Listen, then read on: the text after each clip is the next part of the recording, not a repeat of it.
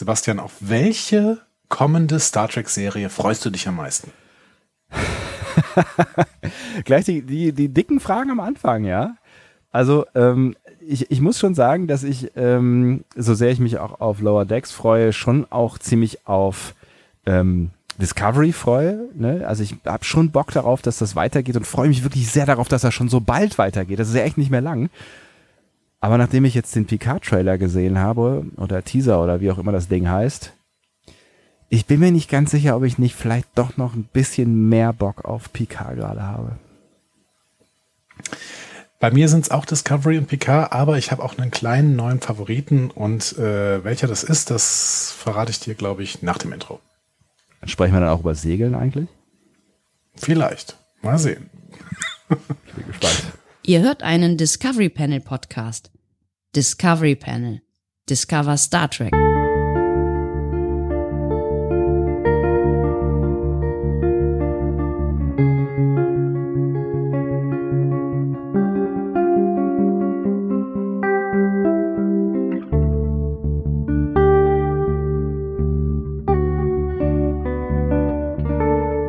Herzlich willkommen, wir öffnen das Discovery Panel zu einer News-Folge, einer picke, packe, vollen News-Folge, voller News. Wer hätte es erwartet bei einer News-Folge auf dem Panel heute?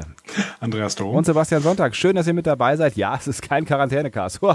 Wie kann das denn sein? Aber äh, wir haben uns überlegt, äh, so äh, ne, für alle von euch, die vielleicht auch jetzt gerade nicht so richtig Bock haben auf den 750. Quarantänecast, ähm, was ich mir nicht vorstellen kann, ähm, Nein, gibt's jetzt noch nicht. Ich auch nicht, ne? Also wirklich nicht. Gibt's jetzt noch mal so eine ganz seriöse, ordentliche Discovery Panel Folge ohne viel Blabla, nur mit harten Fakten, Fakten, Fakten. Ja.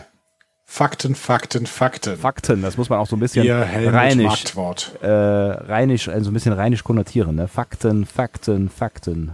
Fakten, Fakten, Fakten. Worüber willst du denn zuerst Fakten hören, damit wir sofort mal hier in Medias Res gehen? Oh, so schnell geht das hier heute. Boah, es ist ja, also wenn, wenn ihr wissen wollt, wie es uns geht, dann hört ein, dann hört, ihr das, hört den Quarantänecast. hört den Quarantänecast. Also die besten, äh, die, den besten Eindruck bekommt ihr in den letzten beiden Folgen auf jeden Fall. Dann ja. wisst ihr, wie es uns geht. Das sparen wir uns an dieser Stelle. Ähm, die Generation Part 2 war wirklich auch äh, ja, sehr, sehr gut. Ganz weit vorne. Ähm, äh, äh, äh, wie fangen wir denn an? Also vielleicht mit dem, was am nächsten liegt, ähm, weil ich mir gar nicht darüber bewusst bin, ob es da überhaupt gerade jetzt noch irgendwie Neuigkeiten äh, gibt. Lass uns doch mal mit Lower Decks starten. Starten wir gerne mit Lower Decks. Es gibt ein paar Neuigkeiten. Ähm, vielleicht das aller, äh, das, das Schönste irgendwie zuerst. Tony Newsom hat nämlich ein Bild aus einer Sprecherinnenkabine von Lower Decks gepostet. Mhm. Ähm, Sprecher von, sag nochmal. Äh, Tony Newsom ist die Sprecherin von Mariner, ne? mhm. äh, der Hauptfigur quasi. Am liebsten mochte ich ihr T-Shirt, ehrlich gesagt. Die hatte ein T-Shirt an, da stand drauf Shore Leaf on Tulgana 4 mit dem Verweis darunter äh, auf Little Riser, also quasi ein Verweis auf die zweite äh, Lower Decks Episode Envoys. Und ich mhm. frage mich, wo man dieses T-Shirt kaufen kann, weil ich, äh, ich, hätte, es, ich hätte es tatsächlich gerne. Also, äh, lieber Bald Hörer, in Ihrem Discovery Panel Shop. Wenn ihr da irgendeinen Hinweis habt, wo man dieses T-Shirt kaufen kann, bitte rüberschicken. Ich werde es mir kaufen. Mhm. Ähm, am liebsten gefiel mir dann aber, was sie darunter geschrieben hat, die liebe Tony Newsom, äh, nämlich Season 3. Sie produzieren also schon Staffel 3. Ach, guck mal eine an. Echt? Ja. Season 2 ist noch nicht angelaufen und schon wird an Season 3 gebastelt, aber ich finde auch völlig zu Recht, weil, also ich keine Ahnung, wie Season 2 jetzt wird, aber was die, was die für einen Glanzstart mit der ersten Season hingelegt haben, es wäre eine, eine Vergeudung von, ich hoffe, es sind noch genug Ideen da, aber ich habe das Gefühl, dass ja, äh, eine Vergeudung von, von äh, Ideen, ähm, wenn, wenn das hier nicht noch ein bisschen fortgesetzt werden würde. Ja. Wir sollten jetzt natürlich nicht total in Hype ausbrechen, ähm, wenn wir den nicht schon haben. Ähm, denn wir müssen ja sehen, bei, Anima äh, bei animierten Serien sind die Sprecherinnen quasi das Erste, was nach dem Skript gemacht wird. Ja. Ne? Dann die ganzen Animationen müssen also noch gemacht werden. Aber hey, es ist, es ist ein Fortschritt. Wir gehen ähm, zwar in Staffel 2 in ungefähr anderthalb Monaten rein, aber wir, Staffel 3 ist im Horizont tatsächlich. Ja. Aber ich finde, es ist eine gute Perspektive. Ich meine, äh, ne, wenn wir jetzt an PK denken, das ist ja gefühlt auch noch irgendwie äh, ne, in, in, der, in der nächsten, nächsten, unserer nächsten Lebenshälfte oder so. Ähm, aber es ist immer schön, irgendwie eine, eine Perspektive zu haben, weil wir ja, ja, auch so lange keine hatten und jetzt gibt's eine Perspektive nach der anderen. Bang, bang, bang, bang. Es hört nicht mehr auf. So, das ist doch geil. Das ist ein absoluter Traum. Ja. Wie gesagt, ab äh, Mitte äh, August werden wir wahrscheinlich ununterbrochen neue Star Trek-Serien besprechen und dann ähm, hört ihr niemals mehr einen Quarantänecast und dann hört ihr auch niemals mehr irgendwas anderes von uns. Lieblingsfolgen oder sowas gibt's alles nicht mehr. Ja, gibt's alles nicht mehr. Selbst Adventkalender werden wir abschaffen. Zick, zick. Ja, aber wir schaffen alles, wir rationalisieren alles weg. Ja, so. So, ähm, Mike McMahon äh, hat noch eine Promotour gemacht, weil die ähm, Der Schöpfer quasi hinter diesem Ganzen. Genau.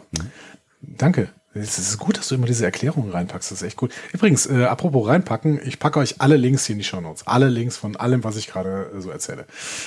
Äh, Mike McMahon hat eine Runde gemacht, weil äh, ja die ähm, DVD erschienen ist und die Blu-ray quasi zur ersten Staffel.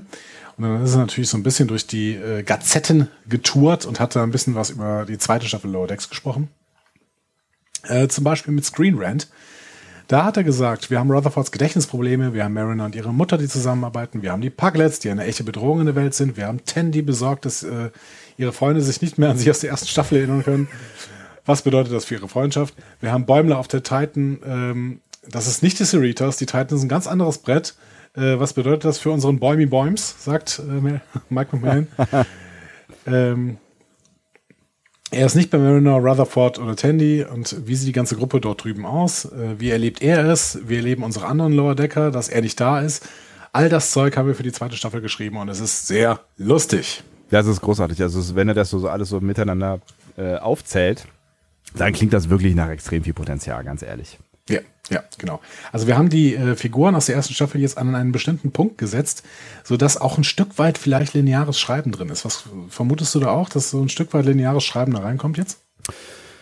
Habe ich mir ehrlich gesagt noch keine Gedanken drüber gemacht. Ähm, aber ich meine, so ein bisschen Linearität war ja auch in der ersten Staffel drin, aber natürlich ähm, ne, gemessen an den anderen neuen Serien ähm, sehr dosiert.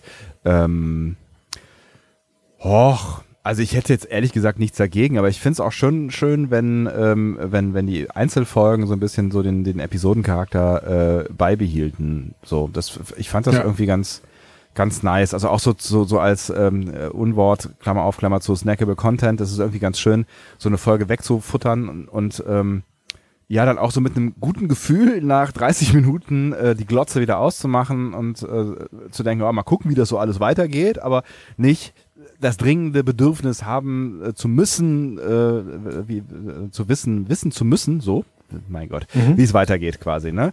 Also das finde ich schon auch zwischendurch, also auch für so eine Animationsserie finde ich das eigentlich ganz angenehm. Aber ja, come on, wenn ihr jetzt eine geile Story habt, die ihr da ähm, am, am Stück erzählen wollt, bin ich natürlich auch dabei. Aber es ist natürlich ein bisschen gefährlich, ne? weil eine, äh, so eine episodisch erzählte Serie kann dich natürlich auch verlieren, wenn du irgendwie zwei, drei schlechte Episoden hast. Und Ja. denkst, ja, so unbedingt möchte ich jetzt auch gar nicht mehr wissen, wie es weitergeht. Ja, ja, keine Ahnung. Also ich bin, ich bin bei irgendwie bei Animationsserien bin ich auch irgendwie eher so auf der auf der Fährte, dass ich das, das cool finde, wenn du so ein kleines Abenteuer erzählt bekommst. So pro, pro Episode gibt's gibt's irgendwie ein kleines Abenteuer, es ist abstrus, es wird lustig, es wird äh, ähm, gefährlich und abseitig und am Ende wird alles gut und dann nächstes Mal wieder von vorne.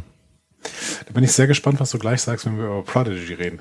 ähm, Mike McMahon war auch bei Decider, der war übrigens auch bei Cinema Blend, dazu später mehr, aber der war auch bei Decider und hat ein Interview gegeben ähm, und hat gesagt, wir haben die zweite Staffel geschrieben und haben uns überlegt, wohin mit all unseren Charakteren, äh, Charakteren und das war eine wirklich interessante Frage für ihn, sagt er.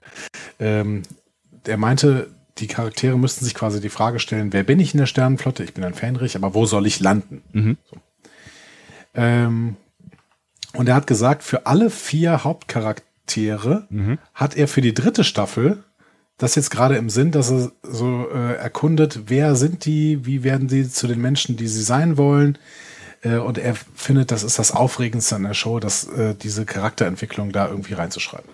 Oh, das klingt aber auch schon ein bisschen so nach, ähm, wir begeben uns auf die letzten, auf die letzten Stufen, weil ich meine, wenn, wenn er die Charaktere da jetzt aus, ausentwickelt, dann ist auch bald irgendwie auserzählt, oder? Also ich, ich meine, ich habe keine Ahnung, wie lange man die so eine, so eine Serie eh erzählen will, also in welcher Stufe man die dann so erzählen will, aber gerade ist es ja irgendwie das, das, das Grundprinzip von Lower Decks ist ja das, was im Namen steckt, nämlich die Lower Decks so, ne? Und wenn wir jetzt halt irgendwann die Karrieren sehen und dann sind alle Captain, Lieutenant, was auch immer sie dann auch immer werden wollen oder sollen, ähm, dann ist es ja nicht mehr, eigentlich nicht mehr Lower Decks, ne? Dann ist es, ist es im Kern was anderes. Ja, also er, er hat da in dem Video auch noch, äh, in dem Interview auch noch weiter gesagt, dass er, er weiß schon, wo die Charaktere enden sollen und Ja. er muss dann äh, mit, gemeinsam mit seinen AutorInnen überlegen, wie sie dorthin gelangen. Äh, und ähm, das heißt ja nicht, dass dieser Charakter-Arc innerhalb von zwei Staffeln erzählt werden muss. Also wenn ich mir da äh, keine Ahnung, DS9 zum Beispiel angucke, in, die haben in sieben Staffeln erzählt, was zum Beispiel mit Nog passiert. Ne? Klar, der war keine Hauptfigur, Ja. aber ähm, ich glaube schon, dass man sowas auch in die Länge ziehen kann. Oder keine Ahnung, jetzt bei Discovery die Entwicklung von, von äh, Burnham oder von Tilly oder sowas. Ja, ja, klar. Das sind halt auch Charakterentwicklungen, die noch lange nicht abgeschlossen sind. Dazu können wir auch gleich noch was sagen bei der Charakterentwicklung von Burnham. Dazu hat nämlich auch Alex Kurtzman noch was gesagt. Aber irgendwie, Ja, ähm, ja. Ich, ich, weiß, ich, ich weiß, glaube, man kann das schon lang ziehen.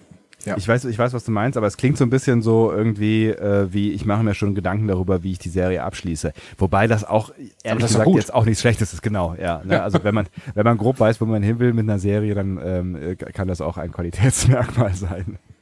Ja, bevor sie dann irgendwann total auswabert. Also wenn ich mir dann vorstelle, äh, Los! dass wir.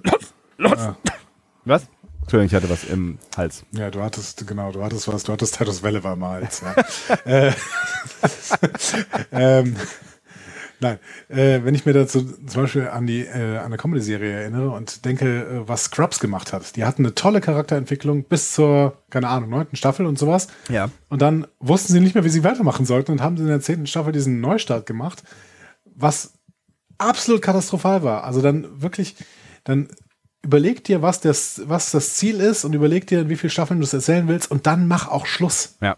So, das wäre ganz, ganz, ganz, ganz wichtig, damit diese Serie auch an Qualität, äh, die Qualität behält. Also sie muss ja nicht vielleicht die Qualität der ersten Staffel behalten, weil das war wirklich ganz, ganz überragend.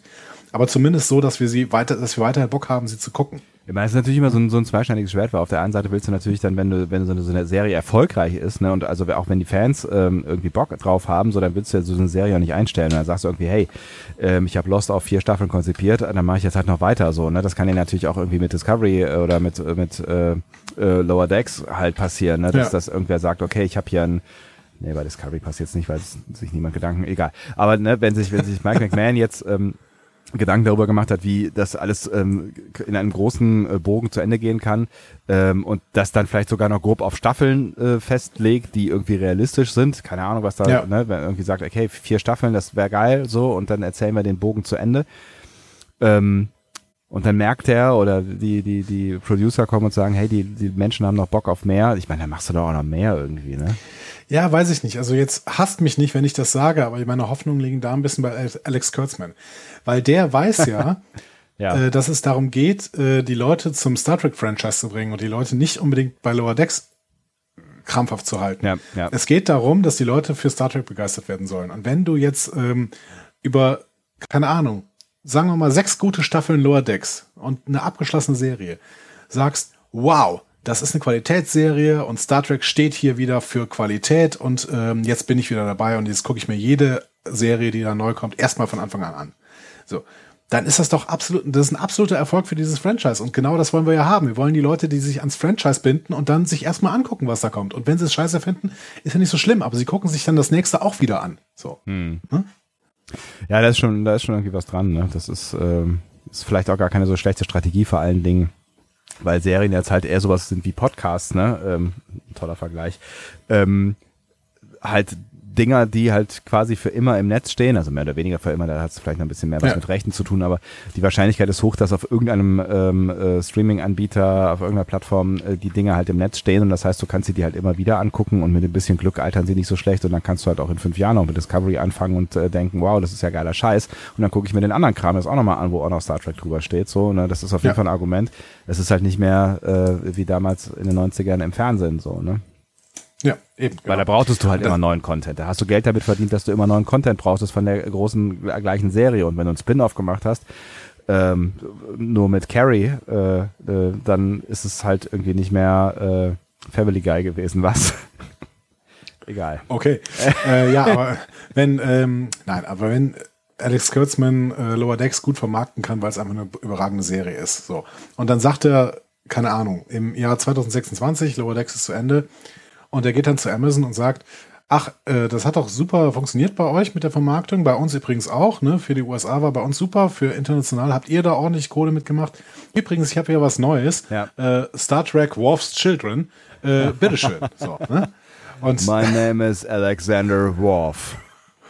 Roschenko, bitte, Roschenko. Und, und dann sagt Amazon natürlich, ja dahin- geil, geil, Lower Decks hat super funktioniert, nehmen wir. So, ne? Ja, ist, Ahnung. ist auf jeden Fall ein Argument. Ja. Aber halten wir fest, er macht sich viele Gedanken und hat offensichtlich auch schon Visionen für seine Charaktere und das ist eine gute Sache und ähm, eine dritte Staffel ist auf jeden Fall angepeilt und auch das ist eine gute Sache. Exakt. Und er macht es sich nicht so einfach. Er hat nämlich Cinema Blend äh, erzählt, was er für Probleme hat, Will Wheaton einzubauen. das war ein sehr, sehr schönes Interview. Ich kann es nur empfehlen. Ähm, ich zitiere mal daraus. Äh, McMahon sagt, ich liebe Will Wheaton einfach, also der Darsteller von Wesley Crusher ne, ja. äh, aus TNG. Ja. Und ich liebe diesen Charakter und ich würde gerne einen Weg finden, nicht auf das zu treten, was äh, mit diesem Charakter existiert. Naja, was das existiert denn mit diesem Charakter? ja, Egal, naja. das ist eines der ja. Dinge, bei denen ich einfach das Gefühl habe, dass ich mehr Selbstvertrauen brauche, um mich besser darüber zu informieren, wie man das am besten angehen kann. Zum größten Teil behandeln wir TNG, Deep Space Nine, alle Serien Voyager. Es macht mehr Spaß, ähm, sie als das Regelwerk der Dinge zu behandeln, die wir ehren und nicht ändern. Während wir wachsen, also mit Star Trek Lower Decks wachsen, müssen wir noch vorsichtiger sein als je zuvor, um nichts zu ändern oder zu retconnen. Ne? Ja. Und er zitiert dann, also sagt er, ich liebe dieses Interview, also legt es, lest es euch durch Cinema Blend, das ist hier verlinkt. Weißt du, Beverly Crusher verliebt sich in eine Kerze und das ist gut für uns.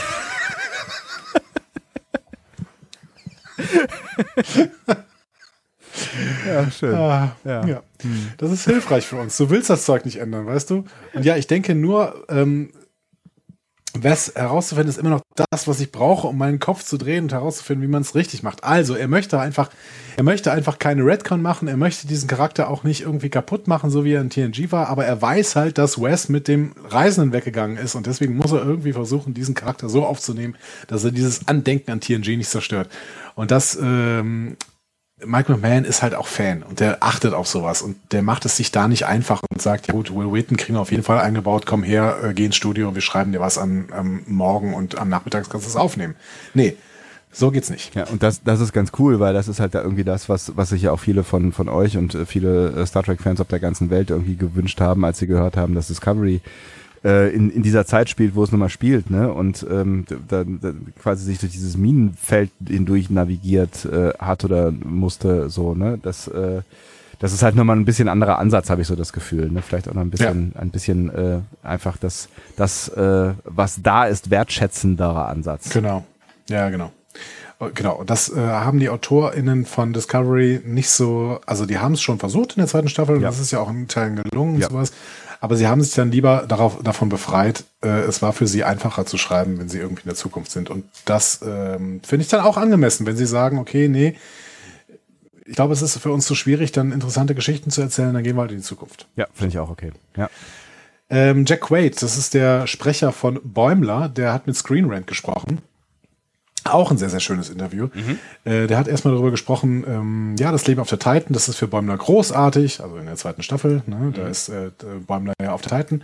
Es ist alles, was er jemals wollte, es ist interessant mit Bäumler auf der Titan. Ähm, aber es ist immer noch Bäumler. Er hat nicht viel Felderfahrung, also es ist für ihn eine kleine Lernkurve und ein bisschen Anpassung. Äh, und äh, Bäum, äh, Jack Quaid sagt, das war eine wirklich interessante, wow, interessante Sache, das zu spielen und aufzunehmen. Mhm. So, Lieber Sebastian, wer ist auch auf der Titan? Äh, William T. Riker natürlich. William T. Riker und dementsprechend Jonathan Frakes. Und da hat natürlich Jack Quaid auch drüber gesprochen, wie war es denn mit Frakes zu arbeiten? Und Quaid, haben die sich äh, gesehen überhaupt? Das ist ja sie, sie haben sich gesehen und äh, Frakes hat den Frakes gemacht. Er hat was gemacht? Hä? Er hat äh, äh, Jean-Luc nachgemacht. Nein, Nein? Also das wäre auch der Frakes, ja, aber er hat noch was anderes. noch was anderes. Einen typischen Jonathan Frakes hat er gegenüber äh, Jack Quaid gemacht. Einen typischen Jonathan. Äh, er hat mit ihm gefrühstückt. Ähm, er, hat ihn, er, er hat ihn auf jeden Fall irgendwie verarscht, ja? Nee. Nee. Ähm, ich verrat's dir. Ja. Er hat ihn gespoilert. Ach so. ja, Entschuldigung, das, das also- war das. Ich hätte nicht gedacht, dass das auch nach innen hin funktioniert. Ich dachte, das äh, funktioniert nur nach außen hin. Alles klar. Es funktioniert auch nach innen hin. Jack Quaid hat gesagt, ich war ein bisschen wie Bäumler, weil ich ein wirklich großer Fan war und sehr nervös war. Und dann kam Jonathan Frakes rein, warf ihm einen Blick zu und sagte, oh Jack, natürlich, du kommst mit mir auf mein Schiff. ähm, und das hat Jack Quaid das Ende von Staffel 1 verdorben, weil er das Drehbuch noch überhaupt nicht gelesen hatte. Geil. Mike McMahon hatte nämlich das Ende auch noch nicht erzählt, aber Jonathan Frakes hat sich natürlich sofort erzählt. Ja, ah, aber er schwärmt dann noch so ein bisschen, ja, wir haben uns kennengelernt, er ist so nett und cool, einfach einer der gutherzigsten Menschen, Menschen die ich je getroffen habe. Es ist so cool, ihn auf seinem Stiff, Schiff stimmlich zu begleiten und wirklich super. Und Sagen sie ja ich, alle. Ja, das sagen sie alle und ich glaube es auch. Ja, also ich ich, äh, ich habe keine, keinen Zweifel daran, dass Jonathan Frakes einer der angenehmsten Menschen ist, die es gibt. Wer hätte das gedacht, ne? Wer hätte das gedacht, wenn man sich äh, die, diese, diese Schauspielperformance und den, den ähm, äh, die, die Rollenzeichnung in der ersten Staffel TNG von diesem Kerl ja. anguckt, dass äh, der mal quasi aus der äh, Generation mehr oder weniger der Botschafter wird ähm, für, für Star Trek. Das ist unglaublich, ne? Also, ja. dass der Mr. Star Trek quasi wird, ne? Ja. Und im Prinzip mehr als jeder andere äh, vor ihm. Also ich, mir fällt überhaupt niemand ein, der noch mehr als Mr. Star Trek durchgehen könnte.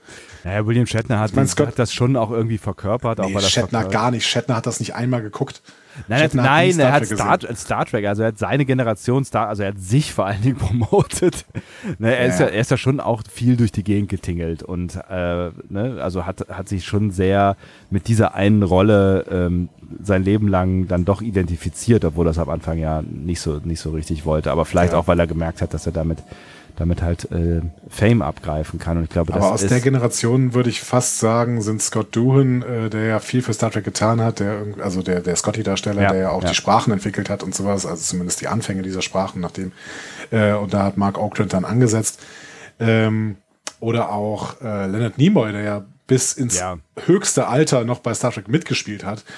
Äh, die sind da schon eher die. die ähm ja, Shatner ist kein Trekkie, das ist, ist klar. Shatner ja. ist halt ein, ein äh, Selbst, Selbstdarsteller, so, ne? Also der präsentiert sich und Kirk. Genau, Shatner ist Shatner. Ja, halt. genau. genau. Ja. Ja. Also vielleicht ist es auch, ist auch Quatsch und vielleicht ist er auch äh, eher so der Vertreter seiner eigenen Marke, du hast schon recht, ja. genau. so, äh, das war's über Lower Decks. Ich hab Bock muss ich sagen. Ja. Es wird die erste Serie sein, die wir besprechen werden. Ja. Es äh, ist, sind noch knapp anderthalb Monate und dann geht's los. So. Ja, also zumindest, Was, äh, zumindest für uns, ne? Also dann ist ja nicht so ganz klar, wo, ähm, wo ihr es dann gucken könnt, ne? Ja, stimmt, genau. Amazon hat auch noch nicht gesagt, wo, ob die zweite Staffel bei Ihnen zu hören ist. Ja. Sehen, hm. meistens sehen. Sehen. Ja. Ja, hören auch, ne? Ja, gehört auch irgendwie dazu, hast du recht, ja. Aber ich, das wäre jetzt nicht das Primäre, was mir zu Lower Decks einfällt. Egal. Ja. Ähm, Ja, aber das, das, das wird dann irgendwie passieren. Es kann halt im Worst Case so sein, dass ihr quasi dann äh, zehn Wochen lang ähm, kein Discovery Panel hören könnt ähm, und das dann nachholen müsst. Wir werden sehen. Wir werden wir sehen. Werden Vielleicht sehen. wird ja auch alles gut und wir gucken es alle gemeinsam. Das wäre, also das, ich fände, das wäre mit Abstand die schönste Lösung. Genau. Ja. Hoffen wir das mal. So, was ist die nächste Serie, über die ich dir was erzählen darf? Ähm, wollen wir chronologisch so weitermachen? Dann lass uns doch über Discovery reden. Bist du sicher, dass es chronologisch die richtige Reihenfolge ist? Weil es könnte auch Prodigy dazwischen kommen. Ach so, ja, stimmt. Die, hast du eben schon ange, äh, angeteasert. Ähm, Habe ich gerade kurz wieder aus den Augen verloren. Und du hast sogar gesagt, ich werde mich wundern, ähm, was, äh, was das äh, prozedurale Erzählen äh, angeht oder nicht Erzählen angeht. Dann lass uns doch da weitermachen. Ja, ich weiß nicht, ob du dich wundern wirst, aber wir werden auf jeden Fall mal ein bisschen darüber sprechen müssen. Ähm, denn wir haben bei Prodigy tatsächlich Charakternamen, Charakterbeschreibungen, SprecherInnen, haben wir alles bekommen. So. Und mhm. auch tatsächlich erste Bilder. Und diese ersten Bilder sehen tatsächlich brillant aus. Das habe ich ja gar nicht gesehen. Schick mal, hast du irgendwas am Start? Ja, ich schicke dir mal einen Link ja? rüber kurz, ja. äh, dann äh, kannst du mal draufklicken. Habe ich mich gar nicht mit beschäftigt. Entschuldigung bitte. Ja, alles gut. Ja. Ähm, diese ersten Bilder sehen wirklich super aus. Äh, da sehen wir so ein paar Alien-Welten ähm, und äh, sehr, sehr uh. hochauflösend und ähm, das sind Bildschirmhintergründe. Cool. Ja, das ist äh, wirklich, wirklich stark. Ich habe sie euch auch hier drunter verlinkt unter dem äh, Prodigy Tag quasi. Ähm, ich bin da schon sehr von beeindruckt tatsächlich. Ich hatte mir diese Serie ganz anders vorgestellt von ihrem Look and Feel. Ja. Aber jetzt hier sieht sie sehr technisch, sehr detailreich aus. Ich habe eher äh, so ein bisschen in Richtung grobschlächtiger gedacht. Ja, habe ich auch gedacht, ähm, dass es ein bisschen rotziger ja. wird, ne? So ein bisschen. Ja. Ja. Aber es ist, das sieht ja wirklich, wirklich richtig, richtig nice. Hat was Dune-mäßiges teilweise. Ne? Mhm. Also wenn du diese Wüstennummern äh, siehst und so. Ähm, sehr, sehr toll. Und ähm, die ganzen News, die ich dir dazu erzählen kann, die sind auch beeindruckend tatsächlich. Also erstmal, wir haben diese ganzen Charaktere genannt bekommen. Und wir gehen sie jetzt mal ganz kurz durch. Äh, die Charakterbeschreibung habe ich so mal ein bisschen äh, von Track Movie rausgezogen. Ähm, den Artikel verlinke ich euch natürlich auch hier drunter. Wir fangen an mit Rock. Ne? Das ist natürlich diese, äh, dieser Steinmensch, Ja. aber Steinmensch ist hier tatsächlich, ähm, wir hatten immer gedacht, das wäre natürlich ein Mann, weiß gar nicht warum. Ja. Das ist aber ein Mädchen. Ah. Äh, Rock ist ein ungewöhnlich aufgewecktes achtjähriges Mädchen aus Brika. Achtjährig. Mhm. Ähm, ist etwas schüchtern, aber nicht, wenn es um ihre Liebe zu Tieren geht. Gesprochen ist sie von Riley Alasraki. Äh, das ist äh, die Tochter eines sehr, sehr äh, aktiven Synchronsprechers, nämlich Carlos Alasraki. Und ähm, Also die die ist ist auch wirklich noch auch in dem, in dem Alter, also wahrscheinlich keine acht, aber die ist, die ist noch äh, unter 20 ja, oder? ich würde sie jetzt auf 12, 13 tippen. Okay. Genau, Mhm. ja. Mhm. Ähm, und diese äh, Brika, diese Steinmenschen, tatsächlich, das ist ein relativer Deep Cut, weil sie bis jetzt nur im B-Kanon vorkommen. Also es ist äh, aus einem bestimmten äh, Roman, bei dem es auch so ein paar Comicbilder gibt, da kommen diese Brika vor. Genau. Findet man dementsprechend auch, äh, glaube ich, nicht auf Memory Alpha, das kann ich noch mal kurz äh, verifizieren, nämlich äh, kein Quatsch erzähle, sondern nur auf Memory Beta. Ähm, ja, vielleicht mittlerweile schon, wenn- aber wohl, nee, mü- müsste ja dann erst, wenn Prodigy gelaufen ist. Genau. Also, man findet sie nicht auf Memory Alpha. Ähm, ich glaube aber tatsächlich auch nicht auf Memory Beta. Ähm, tja. Das ist schade. Doch, findet man wohl auf Memory. Auf Memory Beta findet man sie. Ähm, ähm, Precarian Civilization. Und das sind die Steinmenschen, genau aus den TNG-Romanen Worf's First Adventures, Line of Fire und Survival. Ja. Also Brikarianer, äh, f- also known as Brika, vom Planeten Brika, der nah, nahe des Klingonischen Imperiums ist. Genau. Also, eine B-Kanon-Erfindung, die hier A kanonisiert wird, das ist kein Wunder, möchte ich an dieser Stelle schon mal vorgreifen, denn tatsächlich, äh, einer der Hauptberater, es ist jetzt rausgekommen, äh, von, ähm, von Prodigy, ist David Mack. Autor von Star Trek-Romanen und ähm, ja, Ah, der hat, ähm, hat in letzter Zeit einige Romane geschrieben und vielleicht hatte deswegen auch ein bestimmtes Fable für diesen B-Kanon, um den natürlich so ein bisschen zu, zu A-kanonisieren. Ähm, der hat übrigens einen Twitter-Tweet geschrieben, dass es die beste Serie seit DS9 sein wird. Oh. Das ist ja mal eine Aber er, ist halt Ansage. auch Berat, er ist halt auch Berater von Prodigy. Also, was, was, was soll er sagen? Ja, aber Kosta muss, muss sich ja erst mal trauen, solche Dinge zu sagen. Ne? So, wir gehen weiter äh, mit zu Dell. Dell ist äh, 17-jähriger Angehöriger einer unbekannten Spezies, hält sich für einen Einzelgänger, der selbst in den härtesten Zeiten an einer unerschütterlichen Hoffnung festhält. Also er ist, also er ist auch für sich, Brad sich Gray. äh, unerkannt, die Spezies oder was? Genau, also wir haben noch keine Infos äh, darüber, was das für eine Spezies ist. Okay.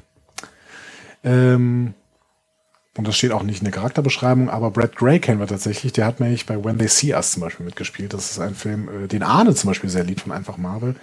Ähm, Grüße. oder eine Serie ist es, glaube ich. Eine Serie. Ja, hast du wohl auch noch Nachholbedarf, wie bei so vielem. Wie bei so vielen. Ja.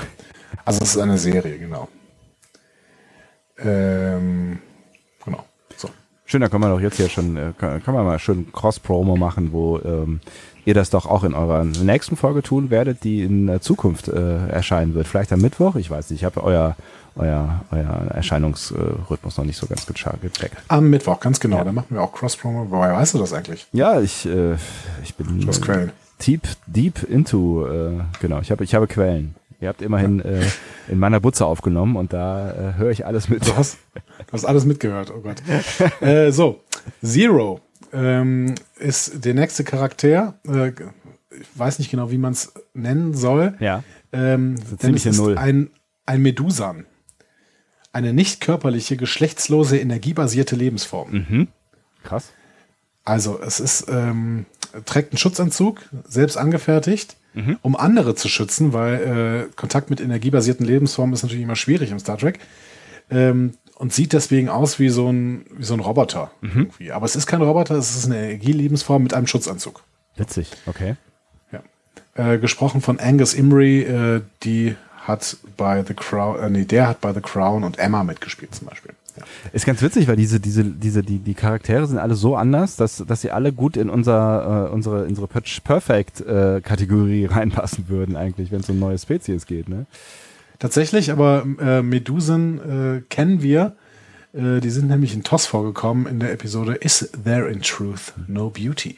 Aber es sind das halt alles äh, nicht, nicht Charaktere, die man irgendwie sonst so irgendwie erwarten würde. Ne? Also das Ja. sind schon alles eher so ein bisschen abseitigere Charaktere, was ich ganz geil finde. Genau. Genau, damit ist aber jetzt auch Schluss, denn wir kommen zu Yang Kom Pok. Das ist ein 16-jähriger Tellerit. Ja. Die sind die bekanntesten. Telleriten sind Gründungsmitglieder der Föderation und dementsprechend kennen wir sie quasi schon seit TOS, aber äh, sie kommen, glaube ich, in allen Serien vor. Müssen wir kurz überlegen. Enterprise auf jeden Fall. Bei TNG bin ich mir nicht sicher. Bei DS9 meine ich, kommen sie irgendwann mal vor. Voyager bin ich mir auch nicht sicher. Aber auf jeden Fall bei, sicher, ich glaube bei TNG schon. bei, Ah, bei äh, Discovery, ähm, bei PK und auch in den Shorttracks kommen sie natürlich vor. Ähm, ja, genau. Also äh, da steht in der Charakterbeschreibung 16-jähriger Tellerit. Telleriten sind dafür bekannt, Streit zu mögen und Jankom ist nicht anders. Unabhängig von seiner Meinung wird er immer den Advokaten des Teufels spielen, um alle Seiten zu hören. Gesprochen wird ähm, Jankom Pok von Jason Manzukas. Ähm, und den kennen wir auch ganz gut. Also das ist ein, das ist ein Schauspieler, äh, den du sicherlich auch schon mal gesehen hast vom, vom Gesicht her. Ähm, der wird wahrscheinlich so ein bisschen der Star sein, Okay. Mhm. Würde ich mal tippen. Ja. Äh, dann haben wir Gwyn. Das ist eine 17-jährige Fauna Cat. Äh, auch eine Spezies, die wir bis jetzt nicht können, äh, kennen. Die sind auf dem trostlosen Bergbauplaneten ihres Vaters aufgewachsen, also sie ist da aufgewachsen und äh, hat davon geträumt, die Sterne zu erkunden. Gesprochen wird sie von Ella Pornell aus äh, Army of Dead oder Sweet Bitter. Genau. Und zuletzt äh, der Charakter, auf den, du, auf den du dich immer am meisten gefreut hast, ist Morph. Ähm, Alter und Art sind unbekannt, aber Morph ist ein liebenswerter, unzerstörbarer Klecks mit merkwürdig gutem Timing und einem unstillbaren Appetit auf Schiffsteile. Oh, das ist ja ungünstig. Gesprochen wird Morph von Dee Bradley Baker und Dee Bradley Baker ist der Sprecher von SpongeBob Schwammkopf. Ach, also echt? In, in den USA. Ja. ja, dann wissen wir ja auch schon, wer die, äh, wer die Synchronstimme sein wird. Ähm, Santiago Ziesma. Eine, eine sehr, sehr, ist das, ist das die, die Spongebob äh, Ja. Ein sehr, äh, Patrick, ich will Burger braten. ja, aber es ist, ich, ich habe keine Ahnung, wie Spongebob übrigens äh, auf, auf, ähm, auf Englisch äh, klingt, habe ich noch nie Ähnlich. gesehen. Ja? Ähnlich. Ich finde, es ist auf jeden Fall eine bemerkenswerte Synchro. Also es ist äh, echt. Es Santiago Ziesma ist großartig, ja. Also der ist wirklich. Habe ich mal irgendwann ein Making-of so gesehen, obwohl ich sonst nicht, ich bin da irgendwie reingeraten, wie man so in YouTube in so Sachen reingerät, aber da habe ich mich dann gefreut, dass ich da mal kurz einen Einblick bekommen habe, weil das ist äh, tatsächlich irgendwie ganz geil, wie der das, wie der das auch äh, performt so. Ja, ja. Wir hatten ja beim letzten Mal schon so ein bisschen gehört, wie die Story ist, ne? dass die irgendwie flüchten müssen, dass die irgendwo eingesperrt sind und dann flüchten müssen und dann ein altes äh, Sternflottenschiff finden, äh, in dem auch äh, Janeway quasi als äh, Ausbildungshologramm drin ist. Ähm, ich habe Bock, ehrlich gesagt. Also ich weiß, ich weiß, dass es eine Serie ist, die sich nicht an mich richtet, aber die Charaktere klingen cool. Die Optik ist ziemlich beeindruckend. Die, die Grundprämisse finde ich gut. Also ich habe echt Bock.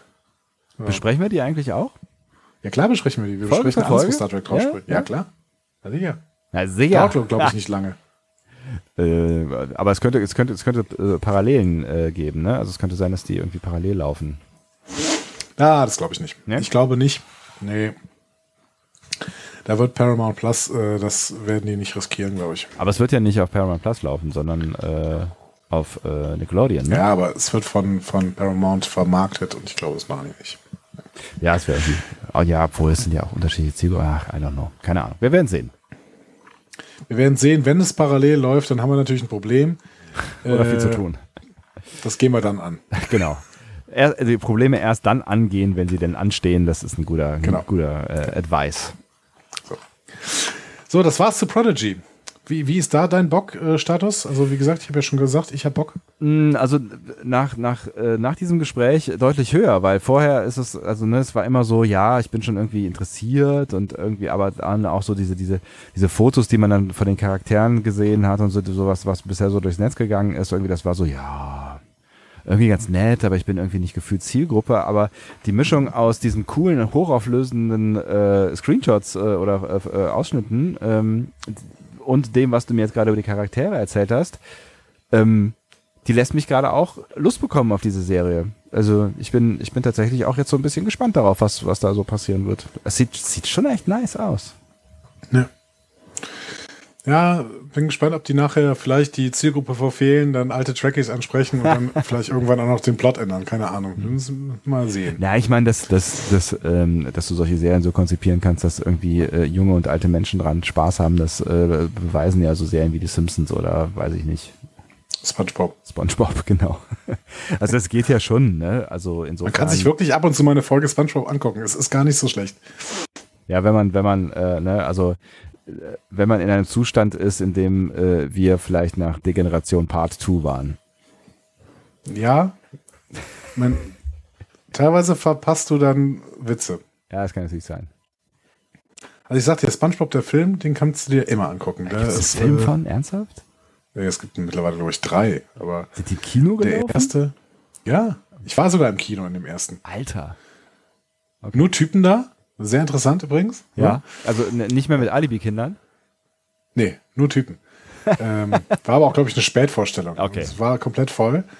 Ist auch Ähm, geil. SpongeBob in der äh, Spätvorstellung. Okay, ja.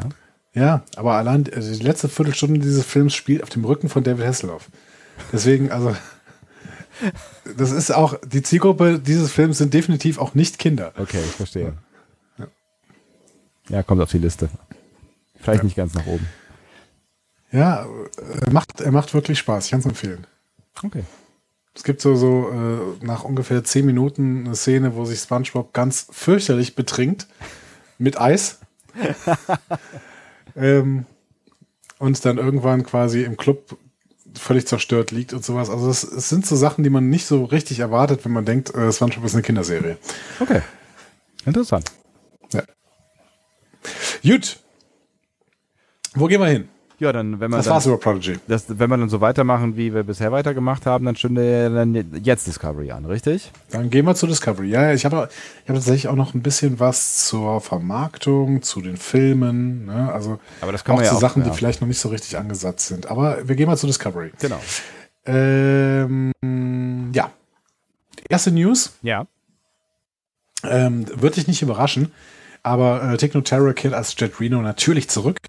Ja, das heißt, würde mich nicht überraschen. Also ich finde schon, dass es, das ist ja schon immer so ein bisschen so ein, so ein, so ein Wackelcharakter. Ähm, Ja. Weil Techno Terror einfach irgendwie, glaube ich, einen Arsch voll zu tun hat und äh, ja auch selber irgendwann mal gesagt hat, neben der Zeit äh, will sie halt irgendwie nicht den, den Star Trek-Stempel komplett auf dem Arsch haben, so, ne? Und äh, so ein bisschen ausgewählt äh, halt immer wieder auftaucht und zwischendurch hat man das Gefühl, da hat sie ja irgendwie über Folgen lang äh, offensichtlich Termine gehabt. Ähm, ne? Also äh, deswegen äh, finde ich, ist die, ist das jetzt nicht so gesetzt gewesen, dass sie auf jeden Fall wieder mit dabei ist. Ich muss sagen, ich habe in letzter Zeit das Gefühl, wenn man so ihre Interviews liest, dass sie das so ein bisschen alles bereut, weil sie jetzt gerade, sie hat jetzt gerade viele Interviews gegeben wegen dieses komischen Films Army of the Dead Ja. äh, mit unter anderem Matthias Schweighöfer, ne, diesen Netflix-Zombie-Film, Okay. äh, wo sie ja auch mitgespielt hat. Ach. Und da hat sie offensichtlich das genauso gemacht wie bei Discovery, dass sie nämlich irgendwann mal zu diesen Dreharbeiten gefahren ist Ja. und dann alle Szenen, in denen sie vorkam, dann einfach kurz abgedreht hat innerhalb von einer Woche und wieder gegangen ist. Und sie meint, äh, dann irgendwie hat sie jetzt auch mal gesagt, ja, so cool ist das ehrlich gesagt gar nicht. Das ist dann immer so ein fertiges Team und ich komme da rein, da werden die Szenen nachgedreht und teilweise werde ich dann auch noch reingeschnitten in bestimmte Szenen oder sowas. Ähm, also ich habe das Gefühl, die wünscht sich auch mal wieder so ein bisschen konsequenter bei einer Serie dabei zu sein. Was ich verstehen kann, Ähm, ja, auf jeden Fall. Ja. Aber ich meine, es ist halt so die Frage, was, was das äh, bedeutet. Es ist die Rolle ja nicht so wahnsinnig groß geschrieben. Ich meine, man könnte sie ein bisschen größer machen. Ich glaube, da ist auch, also da würde man auch bestimmt Platz finden und sie ist ja ein Ja. echt spannender äh, Charakter.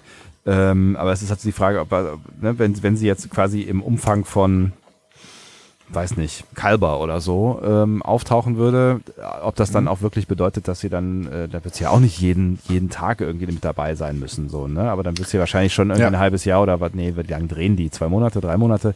Wird sie ja wahrscheinlich schon irgendwie. Ähm, Also im Normalfall dauert das Drehen von einer Folge zwei Wochen. Okay. Ja, das ist ja, das dauert ja schon einen Moment. Genau. Dann bist du 20 Wochen, wenn du alle äh, Folgen mitmachst, obwohl bei Discovery hat er mehr Folgen. Ähm, keine Ahnung, 14 bis 28 Wochen, bis ein halbes Jahr da. Ja. Ja klar, das tackert dich natürlich dann schon auch ein Stück weit fest, aber dann bist du drin, klar. Ne? Aber das sind Lebensentscheidungen, die sie im Endeffekt treffen muss. Ne? Also können ihr möchte nicht ich abnehmen. vielleicht, Ja. genau, möchte ich vielleicht äh, mich für so eine Serie komplett committen und unterschreibe ich mal einen Vertrag, dass ich wirklich in jeder Folge dabei bin oder sowas. Keine Ahnung. Aber darüber wissen wir nichts, wir wissen nur, dass sie wieder dabei ist. Äh, ist. Genau, sie hatten im Interview mit AV Club äh, betont, dass sie das gerne macht und auch ihre Zeilen übrigens nicht selbst schreibt oder improvisiert. Das hatten nämlich Fans vermutet. Ah, okay. Es wird ihr tatsächlich alles geschrieben und zwar genau so, wie sie es dann auch spricht. Ach, lustig. Aber es passt, es funktioniert, ne? Ja. Ähm, außerdem hat sie mit äh, ein paar Mitgliedern äh, auch, sie ist ja auch LGBTQ, also sie, sie ist äh, ähm, äh, lesbisch und ähm, hat mit anderen Mitgliedern der Discovery Crew, die sich auch zum LGBTQ Plus äh, zur, zur Szene quasi äh, gehörig fühlen, hat sie zusammen am äh, Panel des Outfests teilgenommen. So. Das ist halt ähm, eben so ein, ein, ein Szenefest und da haben die Discovery-Leute eine, ähm, ein Panel gemacht.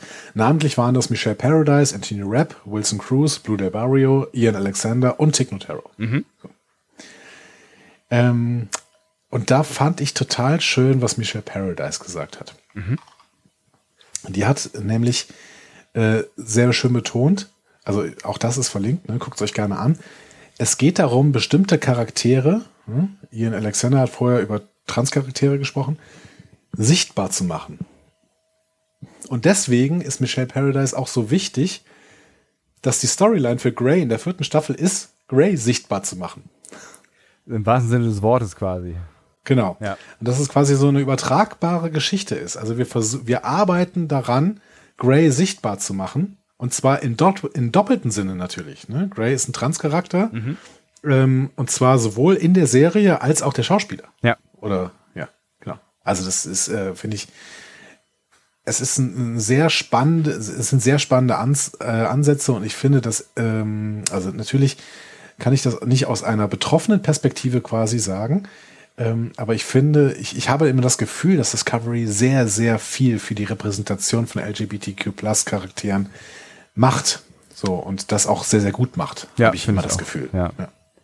Finde ich auch. Also, ne, man kann natürlich jetzt auch irgendwie sagen, es ist natürlich so ein bisschen Zeitgeist so, ne, also es ist auch ein bisschen in, aber so be it. Also es ist ja irgendwie in dem Fall irgendwie was Gutes so, ne? Also es ist, Ja, es ist, ne, es befördert ja gerade irgendwie was und äh, ich glaube, dass auch wenn wenn wenn es halt gerade irgendwie so ein so ein, so so ein bisschen hypig ist, äh, kann das ja Gesellschaft verändern. Und darum geht's ja auch das, was Discovery da schaffen kann im Prinzip. Ne? Ja, und äh, ehrlicherweise, es gibt doch ganz, ganz viele Serien, die das nicht machen. Nee, auf- auf ne, jeden Fall. Obwohl es Zeitgeist ist. Nee, und es, ne, also im Gegenteil, ne, also ich meine, äh, gu- guckt ja, guckt ja mal irgendwie die, die ganzen Hollywood-Filme an oder guckt ja das größte, den größten Kram an, der so produziert wird oder guckt ja Plots in Büchern an oder Ja. äh, ne, Kinderbücher. Das ist ein Thema, mit dem ich mich in letzter Zeit aus äh, Gründen äh, intensiver beschäftige. Ne? Also ähm, Klassischen Rollenbildern und sowas. klassische Ne? Rollenbilder, klassische Gesellschaftsstrukturen, äh, also Vielfalt ist da irgendwie, äh, ja, kannst halt, kannst halt suchen und zwar in allen den gerade genannten Bereichen. Also insofern ist es, also bin ich da auch ähm, schon noch so ein bisschen stolz äh, auf, auf mein Star Trek quasi, dass, ähm, dass sie, dass sie in dieser Serie das ähm, tatsächlich so ein bisschen pushen hier, ne?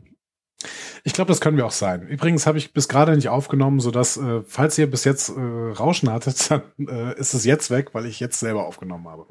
Ja, leider, leider gab es dann jetzt ein paar Knupsel äh, in, äh, im Hintergrund. Äh. Aber so ist das, da müsst ihr jetzt durch. Also da sehr habt, ihr ich, jetzt äh, durch sein ich war zu müssen. blöd. Das ist okay, Okay. Andi, das ist völlig in Ordnung. So. Ähm, ich erzähle dir noch weitere Sachen über Discovery. Nämlich äh, unter anderem hat Alex Kurtzman mit Sonequa Martin Green bei der Variety ein großes Interview gegeben. Äh, und Kurtzman hat da auf eine interessante Kritik reagiert, nämlich auf die Mary Sue-Kritik. Gerade in Deutschland sehr, sehr oft gehört. Ne? Burnham kann ja sowieso alles. Die ist Mary Sue, die wird die perfekte Captain sein und das ist eine total langweilige Geschichte. Und er sagt, ähm, ich bin überzeugt, dass sie eine außergewöhnliche Captain sein wird, aber ich denke, die besten Captains haben Momente des Zweifelns, der Fehlbarkeit und der Unsicherheit. Fahre ich dieses Schiff in den Tod und alle auf ihn? Das ist ein großes Gewicht, was sie tragen müssen. Also Michael, Michael Burnham Das, äh, der ist das Tragen großer Gewichte sicherlich nicht fremd, Mhm. hat jetzt ein neues Gewicht, was sie tragen muss, aber sie trägt es ganz anders als zuvor. Also ich glaube auch, dass da noch viel, ähm, noch, dass da noch viel Spiel irgendwie drin ist und gerade auch mit dem Charakter. Also ich meine, sie ist ja, sie ist sehr schon sehr überzeugt davon, dass ähm, ihre ihre ihre Wege ähm, bisher so die richtigen waren, was aber auch so ein bisschen daran lag, dass sie irgendwie so ein bisschen, also zumindest gefühlt mehr Einblick in Dinge hatte, so ne, oder die Zusammenhänge anders zusammengezählt hat. Aber sie ist ja auch äh, schon durchaus gescheitert in dieser Serie mit ihren, also schon ganz am Anfang äh, gescheitert. Äh, mit ähm, mit mit ihrer ihrer äh, ihren Plänen so und hat Dinge gegen die Wand gefahren. Also es ist ja auch nicht Ja. so, als hätte sie alles. Ne, also zum, zum Teil rettet sie ja dann am Ende auch alles so ein bisschen aus, na, ne, vielleicht durch Zufall oder weil sie in, in der letzten Sekunde so den richtigen Weg gefunden hat. So, ne? Und äh, wir waren ja auch in der letzten Staffel nicht mit allem einverstanden, was sie, was sie da alles so gemacht hat. Ähm, also insofern, ich finde, da ist eh viel Spiel in diesem Charakter, ähm, um, um also dass es noch spannend bleibt, auch in so einer Führungsrolle. Ja, absolut. Aber es, äh, fand's, ich finde es auch gut, dass Alex Kurtzman sich dessen bewusst ist, ne? Und dann sicherlich auch so ein bisschen den Blick darauf hat, dass die äh, Schreiber eben nicht äh, Burnham als Mary Sue schreiben, aber ich traue den Schreibern eigentlich auch mittlerweile zu, dass die auch wissen, ähm, was die Gefahren bei dem Charakter Michael Burnham sind. Mal abgesehen davon ähm, ne, ist es halt auch eine Diskussion, die vielleicht noch ein bisschen verstärkt geführt wird, weil sie nun mal eine Frau ist, weil, äh, sind wir mal ganz ehrlich, in anderen Serien hat halt auch der Protagonist immer alles gerettet am Ende. Ne? Also Ja. auch in anderen Star Trek-Serien äh, ist es halt irgendwie Kirk gewesen, der immer die Lösung hatte für irgendwelche äh, Probleme. Vielleicht nicht immer, aber, ne, aber auch nicht selten äh, so die mit Applaus von der Bühne getre getreten ist. So. Und da regt sich natürlich niemand drüber auf, weil es halt Ja. Kirk war. So, ne? Ja, oder, oder Cisco, ne? Der im Endeffekt nicht nur der Erlöser für das gesamte boyaronische Volk war, ne, sondern Ja. auch der beste äh, Sternenflotten-Offizier aller Zeiten. Ja. Gut. Ähm, was interessiert uns noch? Auf dem Gold Derby Emmy Panel hat Michelle Paradise über das Erscheinungsdatum vom Discovery Staffel 4 gesprochen. Oh. Ja, leider aber nichts Genaues. Also sie sagt, in Bezug auf ein Airdate weiß ich es selbst nicht. Im Teaser-Trailer stand 2021, also bleiben wir mal dabei. Ich möchte nicht verraten, wie weit wir beim Drehen sind. Unser Finale ist geschrieben. Wir sind gerade dabei, Dinge zu fotografieren. Wir sind dabei, Dinge zu bearbeiten. Wir haben einige Schnitte, die bildgesperrt sind. Wir machen VFX. Viele Dinge kommen zusammen und wir sind ziemlich gespannt, wie sich alles entwickelt. Hm. Äh, wir gehen weiter. Also, ich habe so viel über Discovery, das ist der Hammer. Und Terror hat Metro Weekly auch noch was gesagt. Die hat nämlich gesagt, dass Alex Kurtzman ihr versprochen hat, dass Jet Reno niemals getötet wird. Ach. Warum? Interessant, ne? Ja. Also, okay, aber ja. Also das ist ja immer so ein bisschen so der, der, wir wollen dich nicht mehr in der Serie haben, Way Out, so, ne? Ähm, Ja. Okay, gut.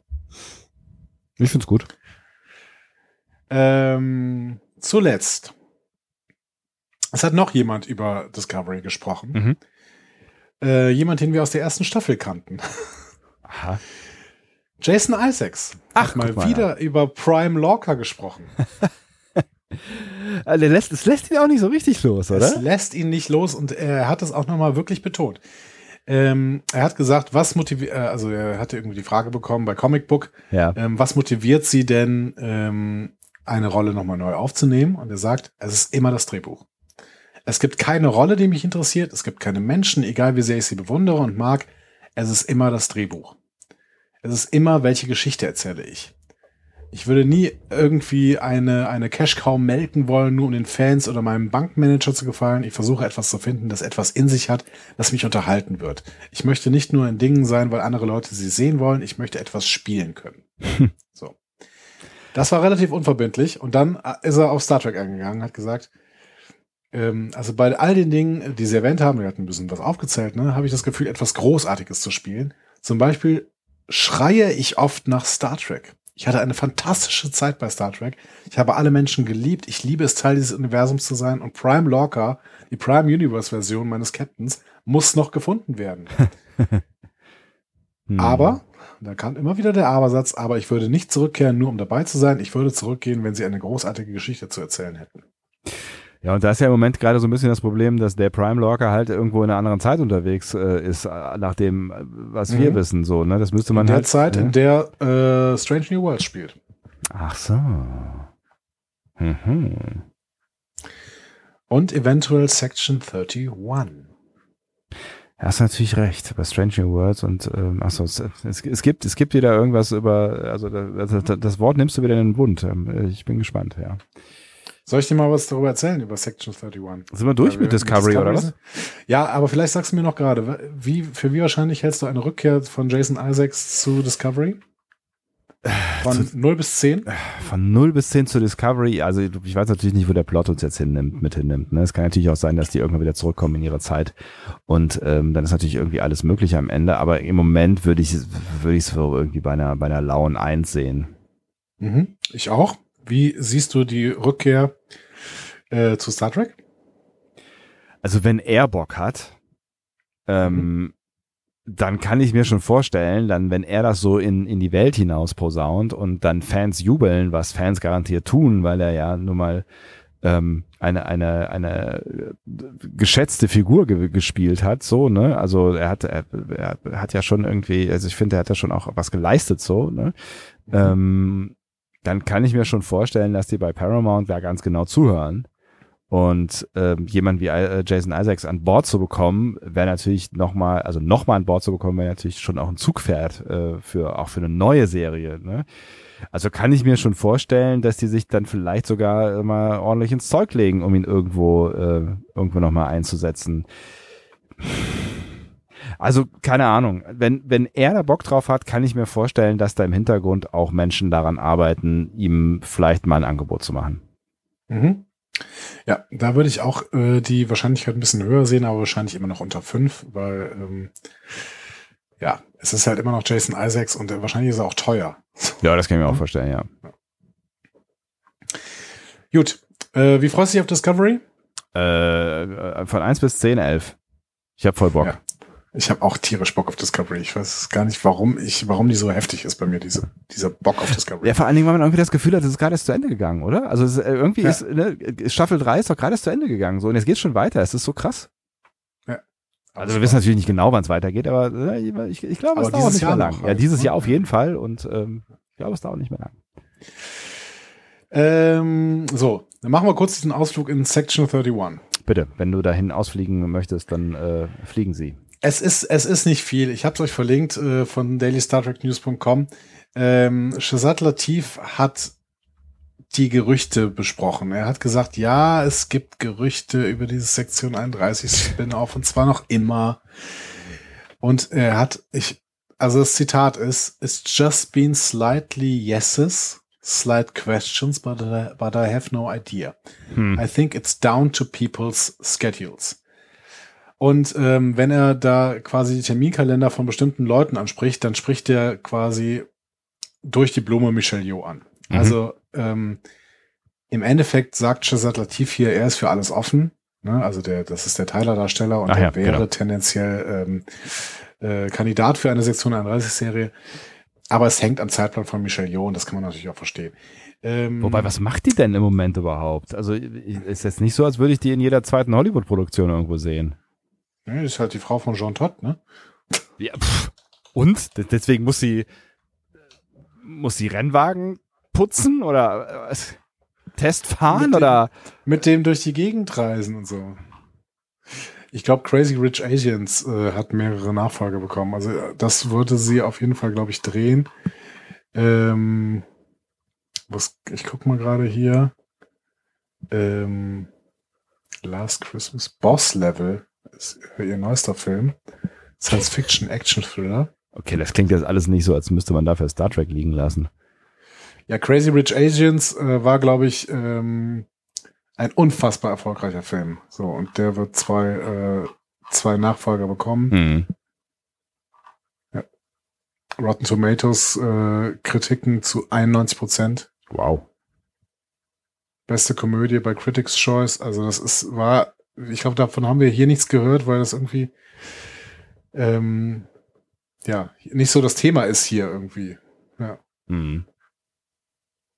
Okay, schreibe ich auch mal auf eine Liste. Ja.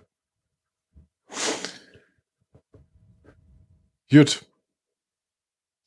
Also, wir wissen nichts Genaues und vielleicht hängt es an äh, Dayute und Michelle ähm, Ja. ob da was passiert oder nicht passiert. Aber es klang ja beim letzten Mal oder bei den letzten Malen in den News auch so ein bisschen so, als wäre es vom Schedule her eh so ein bisschen weiter nach hinten geschoben. Ähm, und ähm, vielleicht ist es auch erst ein Projekt, was man äh, halt angeht, wenn das eine oder andere schon abgedreht ist. Also wenn vielleicht PK vorbei Ja. ist oder wenn es Ja, also wir wissen ja sicher, dass äh, in dieser ersten Phase des äh, Star Trek ähm, Universe Section 31 nicht vorkommt. Das heißt, erst wenn eine der fünf jetzt folgenden Serien, äh, also beziehungsweise zwei laufen, drei laufen hier schon, Ja. ähm, wenn eine dieser äh, jetzt laufenden Serien zu Ende geht, dann wäre Section 31 äh, am Start Ja. und dann muss Michelle Yeoh Zeit haben.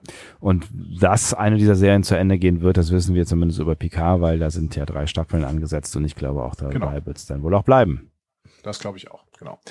War das deine Überleitung? Habe ich das richtig verstanden? Auch nicht unbedingt, aber wenn du sie als solche nutzen möchtest, ich bin auf jeden Fall interessiert. Dann gehen wir doch mal zu Picard. Äh, Das wird vielleicht unser größter Block hier an dieser Stelle. Und vielleicht auch der schönste. Vielleicht auch der, wer weiß. Ne? So. Ähm, aber bevor wir zur Trailer-Analyse kommen, Ja. da müssen wir nämlich gleich hin. Ähm, Neues von Cameos von John Delancey. Das musst du, glaube ich, nochmal erklären, was da los ist. Ja, ja. also Cameo ist so eine Plattform, wo man sich äh, Video- und Audiogrüße von ähm, Prominenten wünschen kann quasi und die machen das dann für einen und man zahlt dann irgendwie ein bisschen Kohle dafür. John Delancey Äh, macht das irgendwie anders. Nee, der macht das genauso, aber ähm, der wird offensichtlich relativ häufig angefragt. Äh, das Ding kostet 150 Dollar bei dem, Mhm. wenn man den anfragt. Und der hat einen Fanclub von 979 Leuten. Ähm, er hat 313 Reviews. Ich glaube, der macht da richtig Kohle mit, mit, äh, mit Cameo. So. Und er stellt die Videos halt alle dann auch online auf diese Plattform. Zumindest, wahrscheinlich kann man das irgendwo ankreuzen, ob man das möchte oder nicht. Mhm. Und dann setzt er sich auf seine Terrasse und redet halt ein bisschen und äh, verdient Schweine, Schweinegeld damit. So. Geil. Ähm, das das Schöne auch ist, dass man. Ja, das hast du beim letzten Mal auch schon gefragt. Es zahlt nur keiner für uns. Das ist das Problem. Ja. Und wenn wir Ja. 120 Dollar nehmen würden statt 150? Wir können es ja mal mit 10 Dollar versuchen. bei, bei Cameo. Ähm, ich habe mal wieder ein paar Zitate rausgesucht. Okay. Ähm, so. Äh, erstes Zitat. Ich bin in der nächsten Staffel von Picard und Sir Patrick und ich hatten eine ganze Reihe von Szenen, bei denen wir es sehr genossen haben, miteinander zu arbeiten, bla bla. Am kommenden Dienstag habe ich eine mit Data. Ach, So. Haben wieder einen rausgehauen. Ähm, jetzt kann es natürlich sein, dass sich John Delancey hier nur vertan hat und er hat einfach eine mit Brent Spiner und wir wussten, dass Brent Spiner weiter mitspielen würde, aber wir haben, sind bis jetzt immer davon ausgegangen, dass er Altern Inigo Sung spielen wird das war das auch, und das nicht war doch nochmal auch, Data. das war doch auch so angekündigt, oder? Ähm, weiß ich nicht, ob das konkret so angekündigt war, aber es war für uns das plausibelste, was es gibt. So, Ja. Jetzt sagt John Delancey, ich habe eine Szene mit Data. Hat er sich jetzt nur verquatscht oder hat er, also hat er sich vertan oder? Oder er kann ja auch sowas sagen wie, ich habe eine Szene mit Data und macht Anführungszeichen, ne? Und meint damit halt, ne, bevor er Brian Spiner sagt und alle sagen so, Hä, who the fuck? So? ja, Data waren aber halt keine, jeder. da waren keine Anführungszeichen. Okay, da waren keine Anführungszeichen, okay. Aber ich glaube tatsächlich eher, dass er sich versprochen hat und er meinte Brent Spiner. Hm. Weil, also ich meine, äh, möglich ist ja alles, weil erstens ist QQ und der kann sich natürlich überall hin äh, transportieren und äh, kann sich sicherlich auch irgendwie in irgendeine Zeitdimension oder was auch immer äh, katapultieren, wo es Data halt Ja, gibt. Zeit ist ein wichtiges Thema, dazu später mehr. Ja, richtig. Ne, also das heißt, es ist, es ist ja alles möglich, so, ne? Ähm, also, ne, gerade wenn man sich dazu später mehr anguckt, dann äh, scheint das ja alles relativ, relativ zu sein. Ähm, oder aber, ne, ich meine, wir haben Data ja am Anfang von äh, Picard auch äh, in, in einfach nur in der Traumsequenz gesehen. So, alles Mhm. ist möglich. Q mit einer Traumsequenz, das wäre völlig crazy. Träumt Q, einfach schläft Q eigentlich? Nein. okay, äh, ich zitiere ihn weiter von Cameo, ja? Ja. Also, er sagt, ich bin diesmal ein bisschen ein anderer Q, etwas altersgerechter, was soll ich sagen? Es ist lange her, dass ich diesen Hut sozusagen aufgesetzt hat. Ähm, es wird ein anderer Q sein, so wie es sollte. ein nicht ganz 80-jähriger Q, aber die Zeit ist vergangen. Es wird also eine andere Frage sein. Abgesehen davon bin ich immer noch da, um Jean-Luc so viel wie möglich zu ärgern. Und ich glaube, das mache ich ziemlich gut. Wie alt ist der eigentlich, John Delancey? Habe ich mich gefragt, als ich diesen äh, Teaser-Trailer-Dingsbums gesehen habe. Äh, der müsste Anfang 70 sein. Ich gucke aber gerade gerade noch mal nach. Er ist tatsächlich 73. Hm, okay. Das heißt, der war, der war blutjung damals. Mehr oder weniger. Naja. Naja, ge ge ge ge gemessen an, ähm, gemessen an, an Patrick Stewart, ähm, Also der war 40 Ende der 80er. Und Patrick Stewart war 46, 47. hm. Ja gut, ja, so viel Unterschied ist da auch nicht, aber ja. Interessant, E- egal, ne? Also ich, ich, über Wirkung können wir ja gleich noch sprechen. Genau. Ähm, so, er hatte noch über seine Anf- seine Anfänge gesprochen, ne? Ähm, auch auf Cameo. Ähm, als ich es zum ersten Mal Q gespielt habe, kam Patrick Stewart vor über 34 Jahren mit Corey Allen als Regisseur. Wir saßen in meinem Hinterhof und schlugen ähm, Schlangen aus. Moment, was ist das für eine Übersetzung? Was? Schlugen Schlangen, äh, keine Ahnung. Ähm, weiß nicht, was hier übersetzt worden ist. Also, ähm, nee, äh, Entschuldigung. Also die letzte News, die kann man wieder streichen. Das war äh, einfach, äh, genau, er hatte so ein bisschen über seinen Anfang, seine Anfänge erzählt, aber das sagt uns jetzt nicht viel über über PK aus. Okay. Das äh, war, habe ich irgendwas Falsches kopiert, keine Ahnung. Ähm, Ist das ist auch für mich die sechste Stunde heute. Ja, es ist völlig in Ordnung. Es ist völlig in Ordnung. Es ist, äh, Ähm, Showrunner Terry Metella hat auf jeden Fall noch mal ein Bild von John Delancey in seinem Büro gepostet. Äh, das äh, auf Twitter und das war am, muss ich gerade mal gucken, am 11. Juni. ja. Ähm, das heißt, am 11. Juni haben sie noch gedreht mit Delancey zusammen. Mhm. Gar nicht so lange her. Ja, so und jetzt kommen wir langsam aber auch zum Teaser-Trailer, weil äh, viel mehr habe ich über Picard nicht, aber dieser Teaser- Teaser-Trailer ist ja auch schon einiges. Ja, in der Tat, ja. Ähm, vielleicht fangen wir aber erstmal mit dem an, was mit diesem Teaser-Trailer gekommen ist, nämlich Ja. ein neues Poster. Und dieses neue Poster ist sehr, sehr interessant. Warum? Weil dieses neue Poster, ähm, naja, Los Angeles zeigt, Mhm. mit Autobahnen, mit Autos drauf. Mhm. Okay, ich glaube, ich habe das nicht gesehen, das Ding. Du einen Link? Äh, kann, Ja. ja. ich schicke es dir gerne rüber kurz. Für euch ist es natürlich hier wieder drunter verlinkt. Ähm, Vielen Dank. also spielt natürlich, dieses Poster spielt natürlich mit dem Star Trek Delta, aber ähm, dieses Delta ist zusammengesetzt aus Autobahnen. Ähm, wir sehen hier Los Angeles äh, oder San Francisco. Nee, ich glaube, es ist Los Angeles. Ähm, aber eher so ein gegenwärtiges Los Angeles. Hm. Das ist ja interessant. Ja. Ja, das habe ich tatsächlich noch nicht quasi gesehen. nichts Futuristisches, nichts Futuristisches auf diesem gesamten Poster. Und äh, das ist spannend, denn wir haben hier immerhin ein Star Trek Poster. So. Aber es erklärt sich vielleicht, wenn wir mal auf diesen Teaser-Trailer eingehen. Hm. So. Interesting. Okay, ja. Und das werden wir jetzt mal machen. Also. Ähm, müssen wir gerade hier noch ein zweites, äh, äh, zweite Seite aufmachen. So. Also. Wir sehen erste Aufnahmen. Der Weinberg. Da freuen wir uns wieder. Ne? So. Altbekanntes, das ist gut. Chateau Picard, ne, äh, sehen wir, kennen wir aus der ersten Staffel. Äh, da hatte sich Jean-Luc Picard zurückgezogen, nachdem er von der Sternplatte zurückgetreten ist. Und Picard sehen wir dann auch, der betritt das Haus Mhm. Und ruft nach Laris. Ist sichtlich besorgt Mhm. und sieht aber vor allen Dingen auch interessant aus. Der trägt eine schwarze Uniform mit einer Variation des Starfleet Badge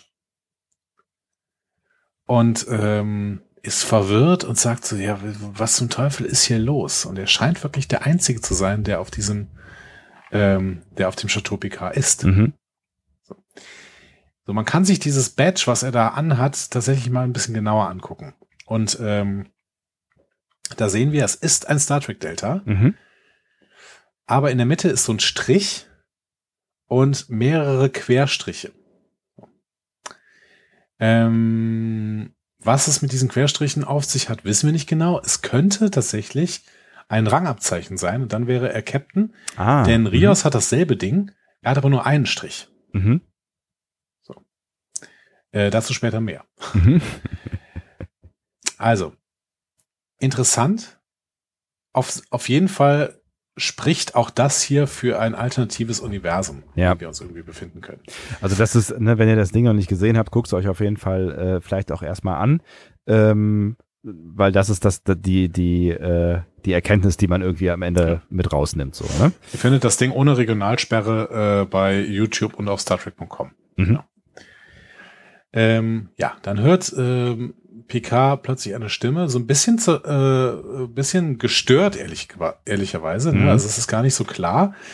Ähm, und die sagt, excellent question, Jean-Luc, ne? weil der vorher gefragt hatte, what the hell is happening here? Ne? Also was zur Hölle ist hier los? Ja. Und dann so, ja, excellent question. Wo, hervorragende Frage, Jean-Luc. Ja. Ähm, oh dear, you're a bit older than I imagined. Du bist ein bisschen älter, als ich mir äh, das vorgestellt hatte. Ja. Musik wird lauter und wir merken, ähm, es ist die Stimme von John Delancey. Mhm. Und wir sehen auch Q. Und er sagt, Mon Capitan, how I've missed you. also, wir sehen Q, auch natürlich eine ältere Version von Q. Ja, also natürlich ist es eigentlich nicht, ne? Weil man muss ja schon sich Ja. irgendwie fragen, ob Qs eigentlich äh, altern können, weil sie sind ja eigentlich zeitlos, ne? Das heißt, äh, Ja, unsterblich, ne? Also zeitlos weiß ich nicht, aber unsterblich. Ja. Mhm. man man könnte, ich könnte mir jetzt vorstellen, dass er vielleicht dann sein äh, Aussehen angepasst hat oder so. Das ist die einfachste Erklärung, ne? dass er sein Aussehen an Picard anpasst, ne? dass er mal so versucht, äh, mit dem auf einem auf einem Alterslevel zu sein und so auch auszusehen. Genau. Ne? Wobei, Aber natürlich äh, müssen wir uns die Frage stellen, warum das so ist. Und äh, er sieht jetzt, also ne, das, das, das war das, wo ich eben darauf hinaus wollte. Ich meine, Menschen altern halt irgendwie zwischen 70 und 80 offensichtlich noch mal ein bisschen mehr so, ne? Also er sieht halt auch, ich finde, deutlich fresher aus als äh, als äh, äh, äh, Picard, also als ähm, Patrick Stewart. Patrick Stewart, Ja. Was Ja, vielleicht er auch ist, so ein äh, bisschen am, am, am Look, also er hat einen sehr coolen Look so, ne? Ähm, mag auch an, an, an dem liegen und auch an den Haaren und so weiter, aber äh, Oder am Segeln. oder am Segeln, ja. Segeln hält fit, ja. Ja, Weiß bestimmt. nicht. Ja, bestimmt, ja. Auf jeden Fall trägt auch äh, John Delancey, beziehungsweise auch trägt auch Q hier ein schwarzes Outfit Mhm. mit so ein bisschen schwarzen und silbernen Insignien drauf. Wir sehen hier so irgendwie so eine Art Blume auf der linken Seite seines Outfits. Mhm. äh, oder Brosche. Ne? Ähm, das ist auf jeden Fall sehr interessant. Und ähm, Picard äh, spricht das überdeutlicher aus. Q. Mhm.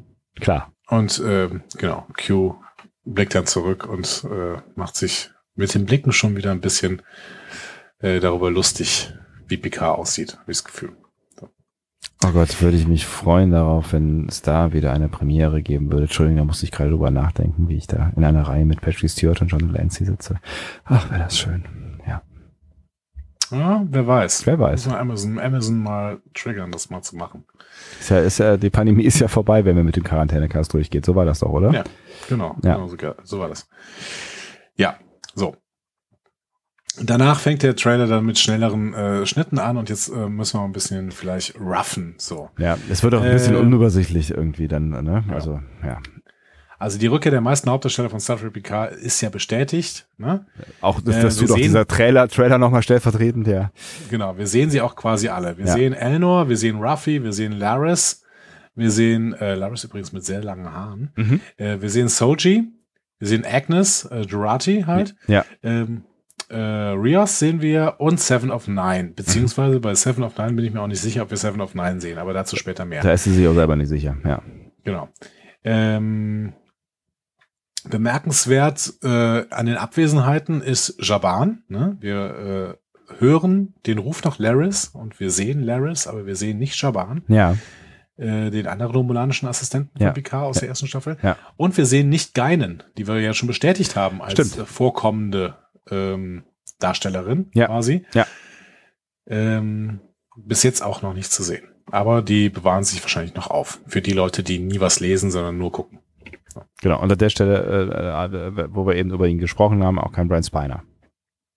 Brad Spiner auch nicht genau. Mhm. Da müssen wir noch mal gucken, was, was denn da noch kommt. Was wir aber dann wohl sehen, ist einerseits ähm, ein, ein, ein großes Starfleet Command Badge, das, glaube ich, auf irgendeinem Teppich ist oder sowas. Mhm. Das sieht äh, sehr, sehr schön aus.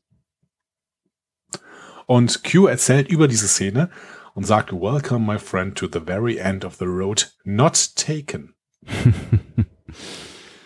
Mhm. Das wiederum, ähm, also willkommen, mein Freund, ähm, zum Ende der Straße, die wir nicht gegangen sind quasi, oder die du nicht gegangen bist, Ja.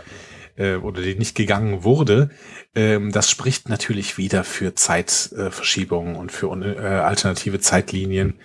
Und ähm, Q hat ja Picard schon äh, in der im Finale von TNG in eine alte in eine alternative Zeitlinie geworfen. Ja. Vielleicht setzt das an der Stelle hier wieder an. Mhm. Ja, ja, oder ne, die, vielleicht hat es schon lange da angesetzt an dieser Stelle. Und ähm, jetzt, jetzt, jetzt sehen wir vielleicht eine, eine wirklichere Realität. Also wo ich mir darüber Gedanken gemacht habe, ist, ob das, was wir jetzt in der ersten Staffel Picard gesehen haben, eigentlich ge- wirklich an unsere Realität anschließt. Das ist eine gute Frage, weil wir sehen dann ähm, Picard auf so einer Konferenz. Mhm. ne? Ähm, und äh, die hat, da gibt es so ein paar, äh, paar Gimmicks, ne? Aber ähm, wir sehen da erstmal Flaggen ne? von allen möglichen äh, Gründungsmitgliedern, zum Beispiel der, der Föderation. Ne? Also äh, wir sehen Starfleet Academy, wir sehen Starfleet selbst, wir sehen äh, eine Vulkan-Flagge, wir sehen eine Bajor-Flagge und eine Ferengi-Flagge. Mhm. Ähm, Bajor und Ferengina waren eigentlich nicht Mitglieder der Föderation, zumindest am Ende von DS9 nicht. Äh, und dementsprechend auch nicht am Ende von Voyager. Aber ähm, Bajor ist in, im B-Kanon von DS9 später in die Föderation aufgenommen worden. Und die Ferengi-Allianz, gut. Können wir uns auch vorstellen, dass die irgendwann aufgenommen werden, weil grundsätzlich hatten die das Herz am rechten Fleck, wenn auch kapitalistisch. Gut, aber Ja, ja. Die einen sagen so, die anderen sagen so. Aber okay, ja. Ähm, genau, die Klingonen sind auch mit der Flagge da. Auch die müssten dann irgendwie äh, eingetreten sein in die Föderation. Warum nicht? Mhm. Ähm, und es könnte natürlich einerseits ein Föderationstreffen sein, aber wir können auch, wir könnten auch sagen, und das ist so ein bisschen das, was du eben gesagt hast, ne? Mhm. Vielleicht ist es auch ein Rückblick äh, zu dem Meeting, äh, wo es darum geht, was machen wir jetzt mit den romulanischen Flüchtlingen nach der Supernova von Romulus? Mhm. Mitte der 2380er. Dafür spricht, dass Picard vielleicht ein bisschen jünger aussieht, das weiß ich nicht genau, äh, in dem äh, Trailer. Mhm. Auf jeden Fall hat er aber eine Sternflottenuniform an. Ja, also das, das könnte ja schon, ne, das ist ja schon äh, offensichtlich, das äh, ist uns in Picard ja so, so gezeigt worden, der Dreh- und Angelpunkt äh, seiner, seiner persönlichen Vita oder auch seiner Persönlichkeitsentwicklung. Also das hat ja offensichtlich das aus ihm gemacht, was wir in der Staffel 1 dann so gesehen haben, als griesgrämigen, sich selbst verlorenen äh, Jean-Luc. Und dazu würde die Uniform grundsätzlich auch passen, denn das ist dieselbe Uniform, die er mal getragen hat, wenn es in Rückblicke ging in der ersten Staffel. Das Problem ist das Badge, weil das Badge ist tatsächlich ähm, das Badge, was wir vorher schon gesehen haben. So. Ähm, Das mit den Strichen also- drin und so. Mhm. Nee, das Nein. ist ein Starfleet-Badge von 2399, also was wir aus der ersten Staffel gesehen haben. Ach so, alles klar. Mhm. Und dieses Badge kann es dann eigentlich, also weil wir vorher, wir haben vorher Szenen, also in der ersten Staffel haben wir Szenen bis 2385 gesehen. Mhm. Und da hatte das alte Badge. Mhm. Das heißt, das neue Badge kann nur zwischen 2385 und 2399 gekommen sein. Mhm. Aber 2385 hat er ja schon die Sternenflotte verlassen. Ja. Kurz nachdem, äh, nur nach den Szenen, die wir da gesehen haben in diesem Rückblick. Das heißt, ähm, wenn er dann in der Sternenflotte noch ist, aber mit dem neuen Badge, dann spricht das wieder für eine alternative Zeitlinie. Oder halt für die, für die, für die richtige, also quasi für das, was vielleicht wirklich passiert ist und äh, die alternative Zeitlinie ist die, die wir in der Season 1 gesehen haben. Ja, und die dritte Möglichkeit, und das ist eigentlich, deswegen, eigentlich ist es die wahrscheinlichste, das ist einfach nach den, nach den Ereignissen von Season 1. Das heißt, er tritt wieder in die Sternenflotte ein. Das kann natürlich auch sein, klar, auf jeden Fall. So. ne? Ja. Also keine Ahnung, im 2400 oder sowas. Und dann tritt er wieder in die Sternflotte ein und sagt so, nachdem ihr jetzt ähm, ähm, künstliche Lebensformen wieder haben wollt, bin ich ja jetzt auch, äh, trete ich auch wieder hier ein. So. Ja, oder es passiert halt irgendwas, äh, irgendwas Bahn, Bahnbrechendes oder sowas, äh, wo er jetzt doch dann wieder gebraucht wird oder so. Sehr, sehr interessant auf jeden Fall. Dann hören wir eine weibliche Stimme, die sagt, Time has been broken. Ne, und das ist gut. Das ist jetzt wirklich on point. Wir haben wirklich eine Zeitreisegeschichte hier. Mhm. Und irgendwas ist mit der Zeitlinie nicht in Ordnung. Wir sehen dann dazu Einstellungen von Ruffy und Elnor. Mhm. Die laufen durch so einen relativ schwach beleuchteten äh, Bereich. Sieht ein bisschen Blade Runner-mäßig aus. Mhm. Äh, und im Hintergrund liegt eine Leiche auf dem Boden. Hm. So. Klingt, sieht sehr dystopisch aus, sieht sehr Blade Runnerig, äh, Runner, Blade Runnerig. Blade Aus. Runner Rich. Ja. Blade Runner Rich. Äh, Get, get rich or die trying. Glaube ich, wir haben hier wirklich ähm, irgendeine dystopische Zukunft, irgendeine dunkle Zeitlinie oder sowas, in die die Crew gezogen wird. Mhm. Aber du hast recht, vielleicht ist es auch die reale Zeitlinie. Ja, also ja, you, never know. Also es ist natürlich alles hö- höchste Spekulationsstufe hier. Ähm, wie gesagt, dann sehen wir Laris äh, mit langen Haaren, die irgendwie besorgt äh, vor einem Gebäude steht und guckt. Ähm, wir sehen auch noch irgendwie ein anderes Gebäude, das vielleicht sowas wie die Sternenflottenakademie sein könnte in einer alternativen Zeitlinie. Ich bin mir nicht sicher. Auf jeden. Fall sehen wir einen Baum davor. Ähm, dann sehen wir Soji Mhm. in einem einem sehr, sehr förmlichen Anzug irgendwie, Mhm. also so, so ein Hosenanzug und sie trägt tatsächlich ihre Kette mit äh, der Erinnerung an ihre Schwester, ne? wir Mhm. erinnern uns an diese beiden Ringe, die trägt sie nicht mehr als Kette, sondern jetzt als Brosche, als Anstecker. Mhm. Äh, und darunter ist ein, ähm, ja, so ein blauer Kreis mit äh, irgendwie so eingezeichneten Elementen. Also das scheint auch irgendein Badge zu sein, aber was das bedeutet, weiß ich nicht. Hm. Ja. Hm. So, äh, dann sehen wir Jurati. Die guckt irgendwie äh, auch ein bisschen verwirrt in die Kamera. Und vor allen Dingen aber auch Rios, Mhm. der auch verwirrt guckt. Und das kann ich gut verstehen, denn er trägt plötzlich eine Sternenflotten-Badge. Ja, ob er dann verwirrt ist darüber, I don't know, aber ja, genau. Ja, wahrscheinlich, also, ne? Also, sie sind ja offensichtlich alle so ein bisschen verwirrt über die Gesamtsituation, die wir jetzt äh, sehen, ne? Und äh, Rios befindet sich auf der La Sirena und auch die, Sire äh, auch die La Sirena trägt äh, Sternenflotten ähm, Insignia, zum Mhm. Beispiel auf den Sitzen. Ja.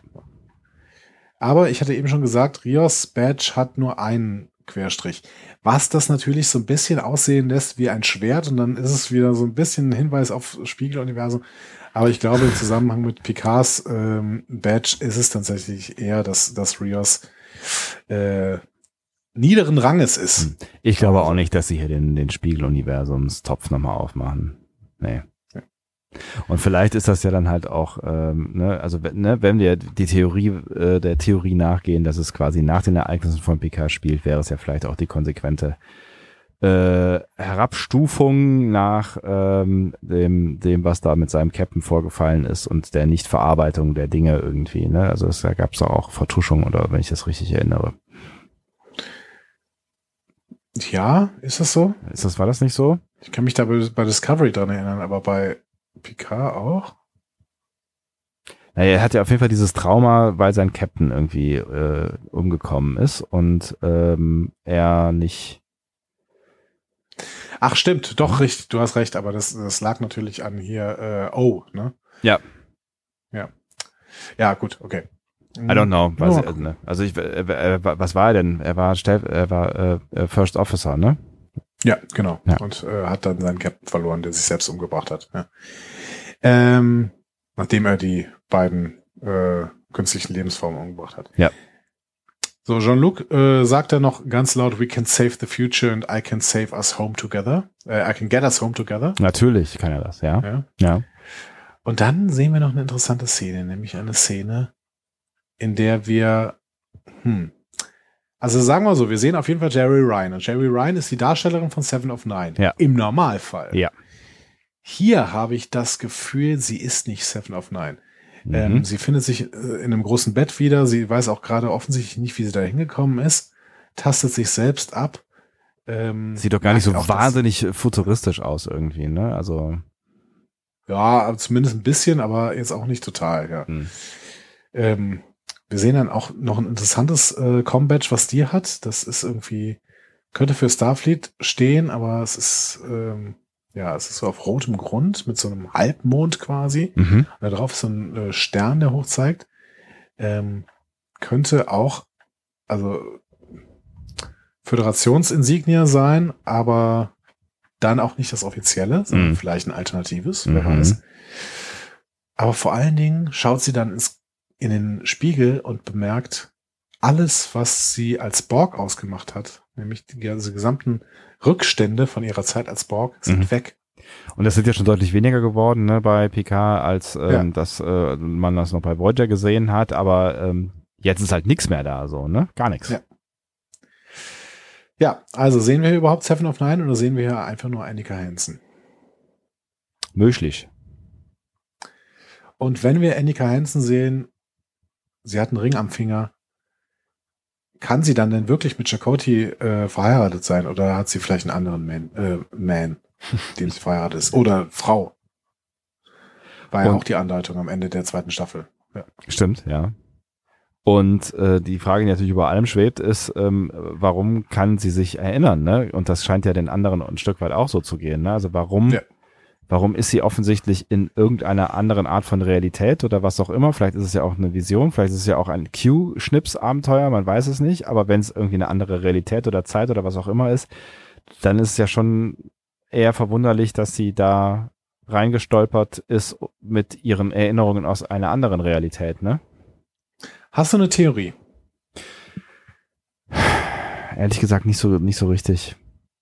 Also ich äh, ich ich meine Q ist da, ne? Ich vermute mal in dem Fall ähm, äh, jetzt hast du eben das Zitat äh, von äh, John Lancy gesagt, dass er auch in diesem äh, Fall Picard das Leben schwer machen wird, ne? Aber ähm, Q hat ja meistens nicht irgendwie, also schon irgendwie, aber aus Bosheit Probleme bereitet, die dann auch wirklich das Problem am Ende waren, ne? Also Mhm. ich würde jetzt vermuten, es wird noch irgendeine andere, äh, noch in irgendein andere, anderes, ein anderes Feindbild oder ein anderes, ähm, eine andere Bedrohungs, ein anderes Bedrohungsszenario äh, auf den Plan gerufen und das sorgt möglicherweise für ähm, Realitäts- oder Dimensionsdurcheinander oder sowas und vielleicht taucht deswegen Q halt an der Stelle auch wieder auf, Ja. weil äh, da irgendwas äh, kaputt gegangen ist. Also vielleicht gibt es irgendeine Art von neuem Feind, aber vielleicht auch einfach eine neue, eine, eine Art von, von Bedrohung.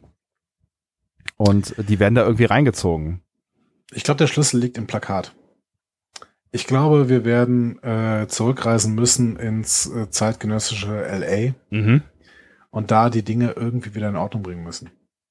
Also wirklich ins, äh, hier ins Jahr 2200, äh, 2000, was auch immer, 20, 30, 40 oder was auch immer das sein jetzt ja, genau. könnte. Also so äh, irgendwie zeitgenössisch. Ja. Ne? Also es muss jetzt nicht unbedingt äh, 2022 sein, wo die Staffel rauskommen wird. Ähm, aber ja, irgendwie darum. So. Und dann müssen wir zurückreisen. Das heißt, dann wären diese ganzen Szenen, die wir jetzt gerade gesehen haben, wieder aus der ersten Folge oder sowas. mhm. Ja, das kann natürlich sein. Und da sagt Q äh, dann am Ende, ja, weißt du denn, wie du hier hingekommen bist? Und Picard sagt, äh, nee, keine Ahnung. Ähm, und sagt Q, ja, dann muss es rausfinden. Ähm, der Schlüssel liegt im Jahr 2022. Schnips. Bitteschön. Hm. Ja, könnte schon sein. Was macht das mit dir als großer Fan von Zeitreiseplots? Ich bin ja gar nicht so ein, äh, ich bin ja gar kein so ein großer Hasser irgendwie von Zeitreiseplots. Ich habe immer ein Problem damit, wenn durch die Zeitreiseplots quasi am Ende äh, alles so ist wie vorher und alles, was wir gesehen haben, ist im Prinzip nicht passiert. Hm. Das ist mein großes Problem mit Zeitreiseplots. Ähm, deswegen, ich habe ich hab schon Bock irgendwie, weil das sieht interessant aus. Ähm, das sieht ähm, mächtig aus. Hm. Äh, es sieht aber vor allen Dingen persönlich mächtig aus. Also es scheint so irgendwie, dass die Welt ja noch einigermaßen in Ordnung ist, die wir da sehen. Ja. Aber halt nicht für die Leute persönlich. Und das ist, äh, das ist interessant, finde ich. Weil dann sind die, sind die Einsätze eigentlich nicht so hoch, außer halt für unsere Protagonisten. Und dann wollen, haben die natürlich eine persönliche Motivation, irgendwie wieder alles äh, herzustellen. Aber vielleicht ist die, liegt die Motivation gar nicht in der Welt.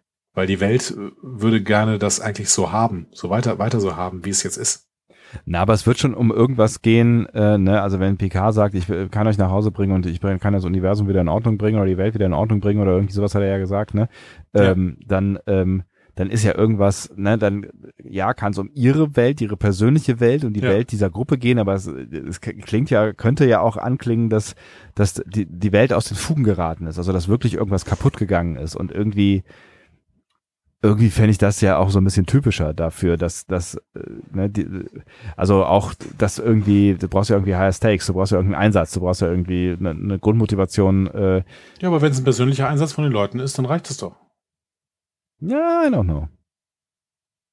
Ich weiß nicht, ob du, also generell würde ich sagen, ja, maybe, aber ich, ich glaube, da muss noch ein bisschen was mehr dranhängen, irgendeine, irgendeine Bedrohungslage, die, ähm, oder zumindest halt, äh, ne, oder die, diese, die alternative Realität, in der sie sich aufhalten, ist halt irgendwie total, total mies oder irgendwie, weiß ich nicht, alle Planeten sind explodiert oder was auch mhm. immer. Oder es gibt doch eine, ich überlege ja die ganze Zeit, wie es andockt an Staffel 1. Also ob's, ob sie irgendeinen Faden aufnehmen aus äh, Staffel 1 und welcher das sein kann, nachdem ich mir diesen Trailer angeschaut habe. Aber da habe ich noch irgendwie keine, keine so richtig schlaue Idee gehabt.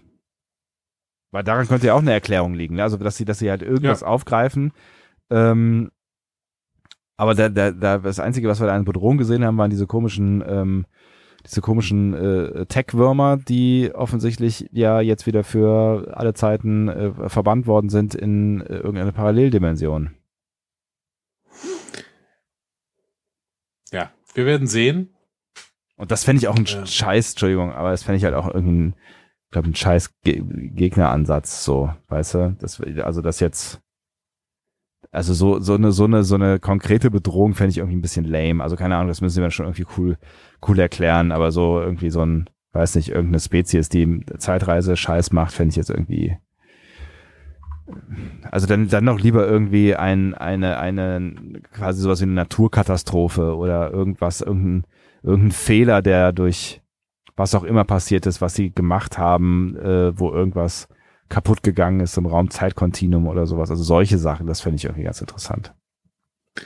Ich würde mich, glaube ich, tatsächlich mehr über so persönliche Schicksale freuen. Aber irgendwie muss, muss, es reicht ja nicht, dass Q mal schnipst, oder? Also irgendwie muss ja irgendwas aus den Fugen geraten sein. Ja. Die persönliche Welt dieser Protagonisten. Aber da sind wir halt wieder ganz schnell an dem an der Diskussion, ne? Weil wer sind die, als dass die äh, darüber bestimmen können, wie die Welt auszusehen hat, weißt du? Also unsere ProtagonistInnen. Und das kann ja dann, dann der Konflikt sein. Das kann ja der Konflikt sein, dass die gerne die Welt ändern wollten, aber die Welt will das gar nicht. Hm. Und Q zeigt ihnen auf, na, seid ihr wieder egoistisch? So. Ähm, also da ist schon Potenzial drin. Ich bin sehr, sehr gespannt, wie es ausgenutzt wird. Ja, ich auch auf jeden Fall. Also es, es macht auf jeden Fall, ähm, es macht auf jeden Fall Bock, was, was sie da so zusammengeschnitten haben. Das äh, kann man schon sagen. Ja, also reizt sich das mehr oder reizt sich das weniger als vorher, wenn ihr jetzt weiß, dass es um Zeitreisen geht? Ach, ich finde Zeitreisen ja auch immer irgendwie ganz spannend. Ich habe immer ein bisschen Sorge, dass die, dass die Geschichten nicht gut erzählt werden, dass sie zu unlogisch sind, weil Zeitreiseplots sind, können einfach nicht logisch sein. Ne? Also die, die haben immer unlogische Komponenten und ähm, wie gut du die schlucken kannst, liegt halt daran, wie gut die Geschichte erzählt wird. Und da habe ich immer so ein bisschen Respekt vor, weil ähm, ja, wir ja jetzt wissen, dass, dass, dass die neuen Star Trek-Serien sich jetzt nicht immer mit Ruhm bekleckert haben, wenn es ums gute Storytelling geht. Ähm, deswegen bin ich da so ein bisschen skeptisch, aber nach den Bildern, die ich da gesehen habe, habe ich Bock, weil das hat natürlich unendlich viel Potenzial. Ne? Also auch verschiedene Dimensionen, verschiedene Ver Versionen ähm, dieser, dieser, dieser Star Trek-Welt zu sehen. Ja. Fände ich natürlich mega spannend. Auch sich mal vorzustellen, was wäre aus der Welt geworden, wenn, äh, äh, wenn ein paar Schräubchen anders, ne, wenn wenn es vielleicht nicht zur Föderation gekommen wäre oder wenn irgendwas bei der Föderation schiefgelaufen äh, wäre, was es ja irgendwie ist in, in PK auch, mhm. ne? Ähm, also ja, da steckt, da steckt total viel äh, spannendes Erzählmaterial drin. Ähm, aber ich habe tatsächlich auch noch keine wirkliche Ahnung, was sie uns da erzählen wollen. Also in, insofern bin ich bin ich schon gespannt nach diesen Bildern, aber nicht schlauer. Wir werden sehen, 2022 ist äh, The Date quasi. Mehr wissen wir noch nicht. Ja. Äh, und dann werden wir sehen, was kommt. So. Ich habe auf jeden Fall Bock. Ähm, so, das können wir festhalten. Ich habe, ich, also ne, nach diesem Trailer habe ich auf jeden Fall mega Bock und vielleicht gerade auch noch noch einen Ticken mehr Bock. Äh, also ich habe total Bock, Discovery jetzt zu sehen, aber ich habe auch richtig Bock, ähm, in diese Picard-Welt wieder einzusteigen. Auch weil sie gefühlt nochmal einen anderen Ansatz äh, wagen. Also sind natürlich alle wieder da, aber es, fühlt sich so ein bisschen anders an als das, was, was Ja, wir hatten ja aber auch kein Problem mit den Protagonisten Nee, äh, oder nicht. ProtagonistInnen, Nee. sondern äh, mit ein bisschen der, ja, dem Storytelling ja, quasi. so in den, ne, mit den letzten Metern wie immer. Ja, so. Okay, worüber willst du noch was hören? Ich habe noch was zur Star Trek Vermarktung, Vermarktung, ich habe noch was zu Strange New Worlds, ich habe noch was zu den Filmen und einen kleinen Zusatz. Hm, Komm, dann machen wir doch, ähm, ähm, setzen wir, machen wir, machen wir die Serien, den Seriensack zu und äh, Okay. machen mach noch Strange New Worlds. Okay, Strange New Worlds. Äh, ganz, ganz kurze News, äh, allerdings zwei oder drei. Ähm, erstens, Rebecca Romaine hat mit Looper über äh, die neue Serie gesprochen. Ja. Unter anderem hat sie gesagt, dass die The Serie sehr tossig sein wird Aha. und auch viele Easter Eggs beinhaltet. Natürlich. Da habe ich so ein bisschen Angst, dass es ein Stück zu sehr J.J. Abrams-mäßig wird. Hm. Weiß nicht. Weiß ich auch nicht, keine Ahnung. Ähm, weiß ich auch nicht genau, ob es meine Welt ist, weil die TOS-Welt nun mal nicht meine Welt ist, aber ähm, ich mochte ja die Discovery-Welt und auch die Enterprise in der zweiten Staffel. Ähm, also insofern äh, will ich mich da jetzt noch nicht schnell abschrecken lassen. Gucken wir mal. So. Ähm, Amanda Michael Rowe hat am 11. Juni äh, getwittert, dass sie gerade an der achten Folge drehen. Wer ist das? Und Amanda, ja, äh, sie hat eine Filmklappe getwittert und Amanda Michael Rowe ist nämlich eine Regisseurin. Ah. Die hat bis Star, bei Star Trek bis jetzt noch nichts gemacht, aber schon andere Serien wie Cloak and Dagger, Doom Patrol, The 100. Ähm, und wir wissen jetzt, dass sie auf jeden Fall die achte Folge gemacht hat. Mhm. Sydney Freeland hatte eine Woche vorher schon getwittert, dass sie Folge 7 macht. Ebenfalls über so eine Filmklappe. äh, und es scheint dementsprechend wirklich so, dass neben Akiva Goldsman die ganze Serie von Frauen gemacht wird, also von weiblichen Regisseurinnen. Ach, interessant. Mhm. Äh, bestätigt sind neben den beiden nämlich noch Maya Vervilo, die kennen wir schon von Discovery und Picard, Mhm. äh, Leslie Hope und Andy Amajanian. Ähm, alles Frauen, finde ich sehr, sehr interessant. Mhm. Ähm, aber es passt auch irgendwie zu diesen neuen Serien. Ja. So, das waren diese Mini-News über ähm, Strange New Worlds. Dann erzähle ich jetzt, tatsächlich jetzt gerade noch was über die Star Trek-Vermarktung. Es ist äh, eine relativ kleine News, die aber schon ähm, uns ein bisschen betrifft. Ja. Ähm, wir haben nämlich einen Abgänger quasi bei Viacom CBS und eine Abgängerin. Äh, Julie McNamara hört auf bei Viacom CBS. Die war 15 Jahre lang im Konzern Mhm. Und ähm, sie geht auch nicht komplett geräuschlos, muss man sagen. Ähm, sie hat nämlich bei Deadline gesagt, ja, die Gespräche über eine Vertragsverlängerung sind gescheitert. Es gab einen Mangel an Klarheit über den Entscheidungsprozess beim Streamer, einschließlich der Greenlight-Behörde, die von Quellen als etwas chaotisch beschrieben wurde. Mhm. Gibt keinen Ersatz bis jetzt für Julie McNamara. Ähm, Deadline erzählt, dass Paramount Plus jetzt komplett umstrukturiert. Ähm, Tom Ryan, der ist Präsident und Head of Streaming von CBS, äh, von äh, Viacom CBS, äh, sagt, ich werde in den kommenden Wochen mehr über unsere Inhaltsstruktur zu berichten haben und freue mich darauf, weitere Da- äh, Details darüber mitzuteilen, wie wir die besten Inhalte von Viacom CBS bis Paramount Plus zur Verfügung stellen. Blablub. Ja. Ja. Also äh, irgendwas ist da äh, nicht so hundertprozentig gut gelaufen. Jetzt ist auf jeden Fall Julie McNamara äh, weg und die hatte immerhin auch Star Trek quasi gerebootet und Alex Kurtzman verpflichtet. Hm. Das heißt, ähm, Schade. sie war schon eine wichtige Figur dafür, dass Star Trek jetzt wieder so äh, da ist, wie Ja. es halt da ist. Ja. Und jetzt muss man mal gucken, ob das irgendwelche Auswirkungen auf die kommenden Serien hat. Hm. Gut. Halten wir einen Blick. Ja. Ähm, was kann ich hier noch sagen über die Filme? Genau. Ach so, ja. Äh, Noah Hawley meckert bei Deadline. Mhm. Ähm, Deadline hat, äh, also ich habe mal das, das direkte Zitat. Deadline hat die Frage gestellt, ja, bei einem Tapetenwechsel in einem Studio, ähm, alles, was man glaubt, eingerichtet zu haben, ähm, wird dann wieder weggewischt. Sie wissen, worauf ich hier zeige. Star Trek bei Paramount eine brillante Art der Neuerfindung eines so großen Franchise und dann kommt jemand rein und die ganze Sache bleibt stehen oder Dinge passieren, hat Deadline so gesagt. Dann sagt Noah Hawley, das fasst es ziemlich perfekt zusammen. Wir waren auf der Piste, es gab ein großes Casting, in dem wir mittendrin waren, wir hatten einen Produktionsplan und ich bereitete mich darauf vor, nach Australien zu gehen, um zu drehen. Und dann, wie gesagt, neues Management. Im Nachhinein schätze ich, was mich überrascht hat, ist nicht, dass Emma Watts hereinkam und sagte, sie ist verrückt, das ist eine ungetestete Crew, das ist eine originelle Idee, wir wissen nicht, ob das funktioniert oder nicht. Es ist, dass wir so weit gekommen sind unter dem ähm, ehemaligen Leiter der Paramount Motion Picture Group, Wick Godfrey, und Paramount-Präsident Jim Giannopoulos. Es war ein wirklich lustiger Film und ich denke, es wäre ein großartiger Film gewesen, aber man kann diese Dinge nicht kontrollieren, also machen wir jetzt weiter. Ja, hm. also klingt alles nicht so total, ähm, auch, auch hier nicht so, dass die komplett in Frieden auseinandergegangen wären.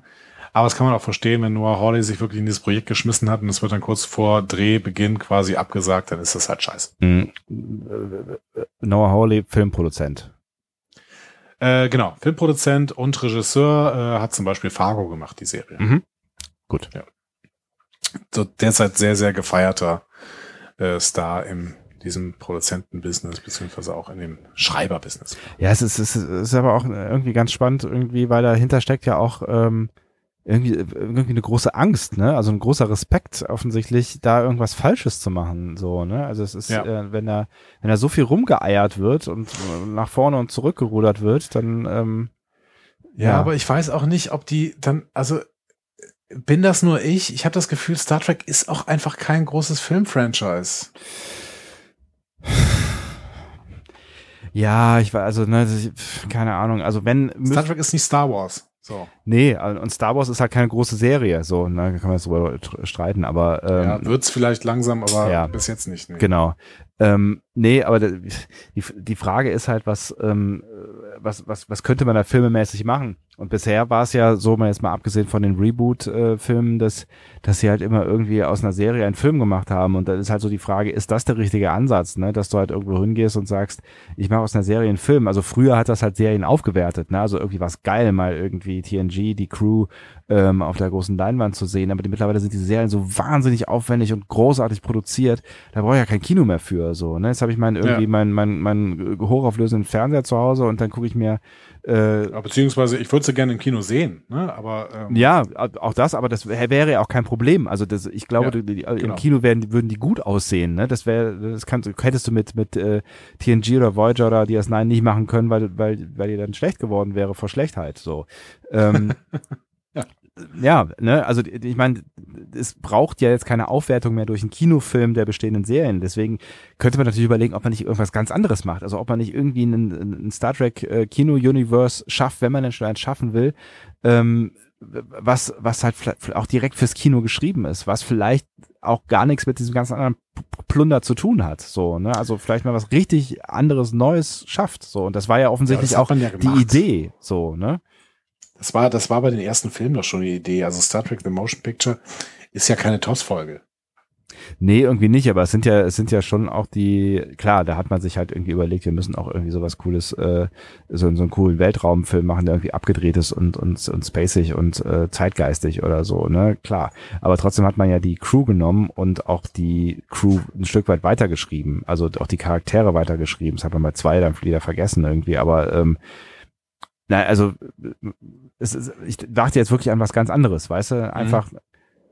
neues, neues Thema, neues, weiß ich nicht, Raumschiff oder nicht Raumschiff, Crew oder nicht Crew, was ganz, oder vielleicht auch mal, weiß ich, ein Agentenfilm oder irgendwas, was in der Zeit, also irgendwas ganz anderes. Mach mal irgendwas ganz anderes. Ich bin ehrlich, ich habe gerade null Bock. Ich habe wirklich null Bock auf einen Star Trek Film. Hm. So, ich würde gerade sagen, ey, stampft das alles ein, macht's einfach nicht. Und überlegt euch in fünf Jahren, wenn mal jemand eine richtig geile Idee hat, dann, äh, dann macht den Film aber auch sofort. Dann redet nicht lange drüber, sondern macht diesen Film einfach dann sofort. Ja, und versucht's halt. Ne? Also wenn es was ganz anderes ist, versucht's halt. So, dann, ähm, ich brauche ihn gerade auch nicht, weil das, was wir an Star Trek geboten bekommen, äh, sieht gut aus, fühlt sich gut an, das meiste kann man auch gut angucken, so und ähm, ja. also es, es fehlt halt gerade nicht wirklich was. Ja. Doch eine Sache fehlt und dazu kommen wir mit zur letzten News und das ist der Zusatz, den ich dir noch äh, gegeben geben möchte. Ja. Alex Kurtzman hat ein Interview, glaube ich, mit Track Movie gegeben. Ähm, und er hat gesagt, er würde gerne eine Musical-Episode machen. Ach komm. So, Nein. Ernsthaft? ja.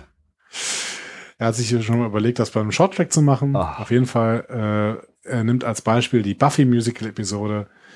Ähm, Das war in den 90ern. ja, und er würde gerne eine Musical-Episode machen. So, Uh. das fehlt doch noch. Das ist das, was fehlt. Die Musical-Episode. Ich bin mir nicht Discovery sicher. Panel. Ich bin mir nicht sicher. Ja, die, die vom Discovery Panel, die fehlt definitiv, aber die wird auch vermutlich die längste Zeit fehlen äh, auf dem Discovery Dann Panel. machen wir auch einen Shorttrack. Machen wir auch ein Short, ein Short, ein Short Panel. Ähm, jo, Mai, wenn er denn will, aber ich bin vorsichtig skeptisch. So, aber das war's.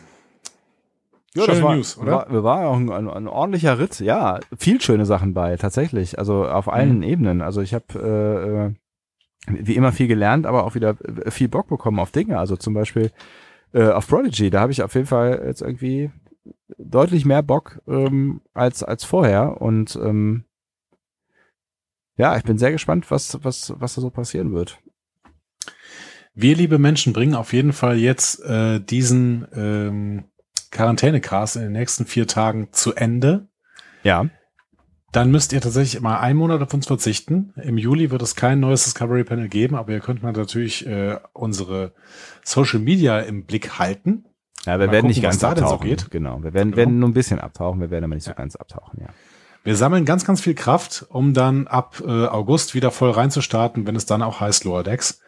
Ähm, genau, aber vorher werden wir sicherlich schon noch die eine oder andere Folge vor Lower Decks machen, um vielleicht mal in die Zukunft zu gucken. Eventuell gibt es dann auch noch eine Bestellung einer Lieblingsfolge. Wir müssen sehen. Genau, gucken wir mal, wie wir das äh, zeitlich hinbekommen und ob wir jemals wieder auftauchen aus unseren jeweiligen Urlauben, das werden wir dann sehen. Und ähm, Das schaffen wir. das schaffen wir, genau. Da bin ich, bin ich sehr zuversichtlich. Also wir werden zurückkommen, so viel steht fest, ähm, aber es ist noch kein, kein äh, der großer Abschied, der große Abschied, der folgt dann äh, bei unserem letzten Quarantänecast äh, in Kürze und ähm, dann hauen wir mal, hauen wir mal so richtig auf den Putz. Hauen wir nochmal richtig eine, äh, richtig eine raus. Ja, hauen wir mal richtig einen Zum raus. Abschluss. Ja, das wird toll. Macht's jetzt gut. Eine schöne Woche euch. Startet gut rein und äh, wir sehen uns. Oder hören uns morgen zum Beispiel. Genau.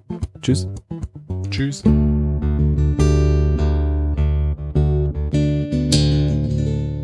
Mehr Star Trek Podcasts findet ihr auf discoverypanel.de. Discovery Panel. Discover Star Trek.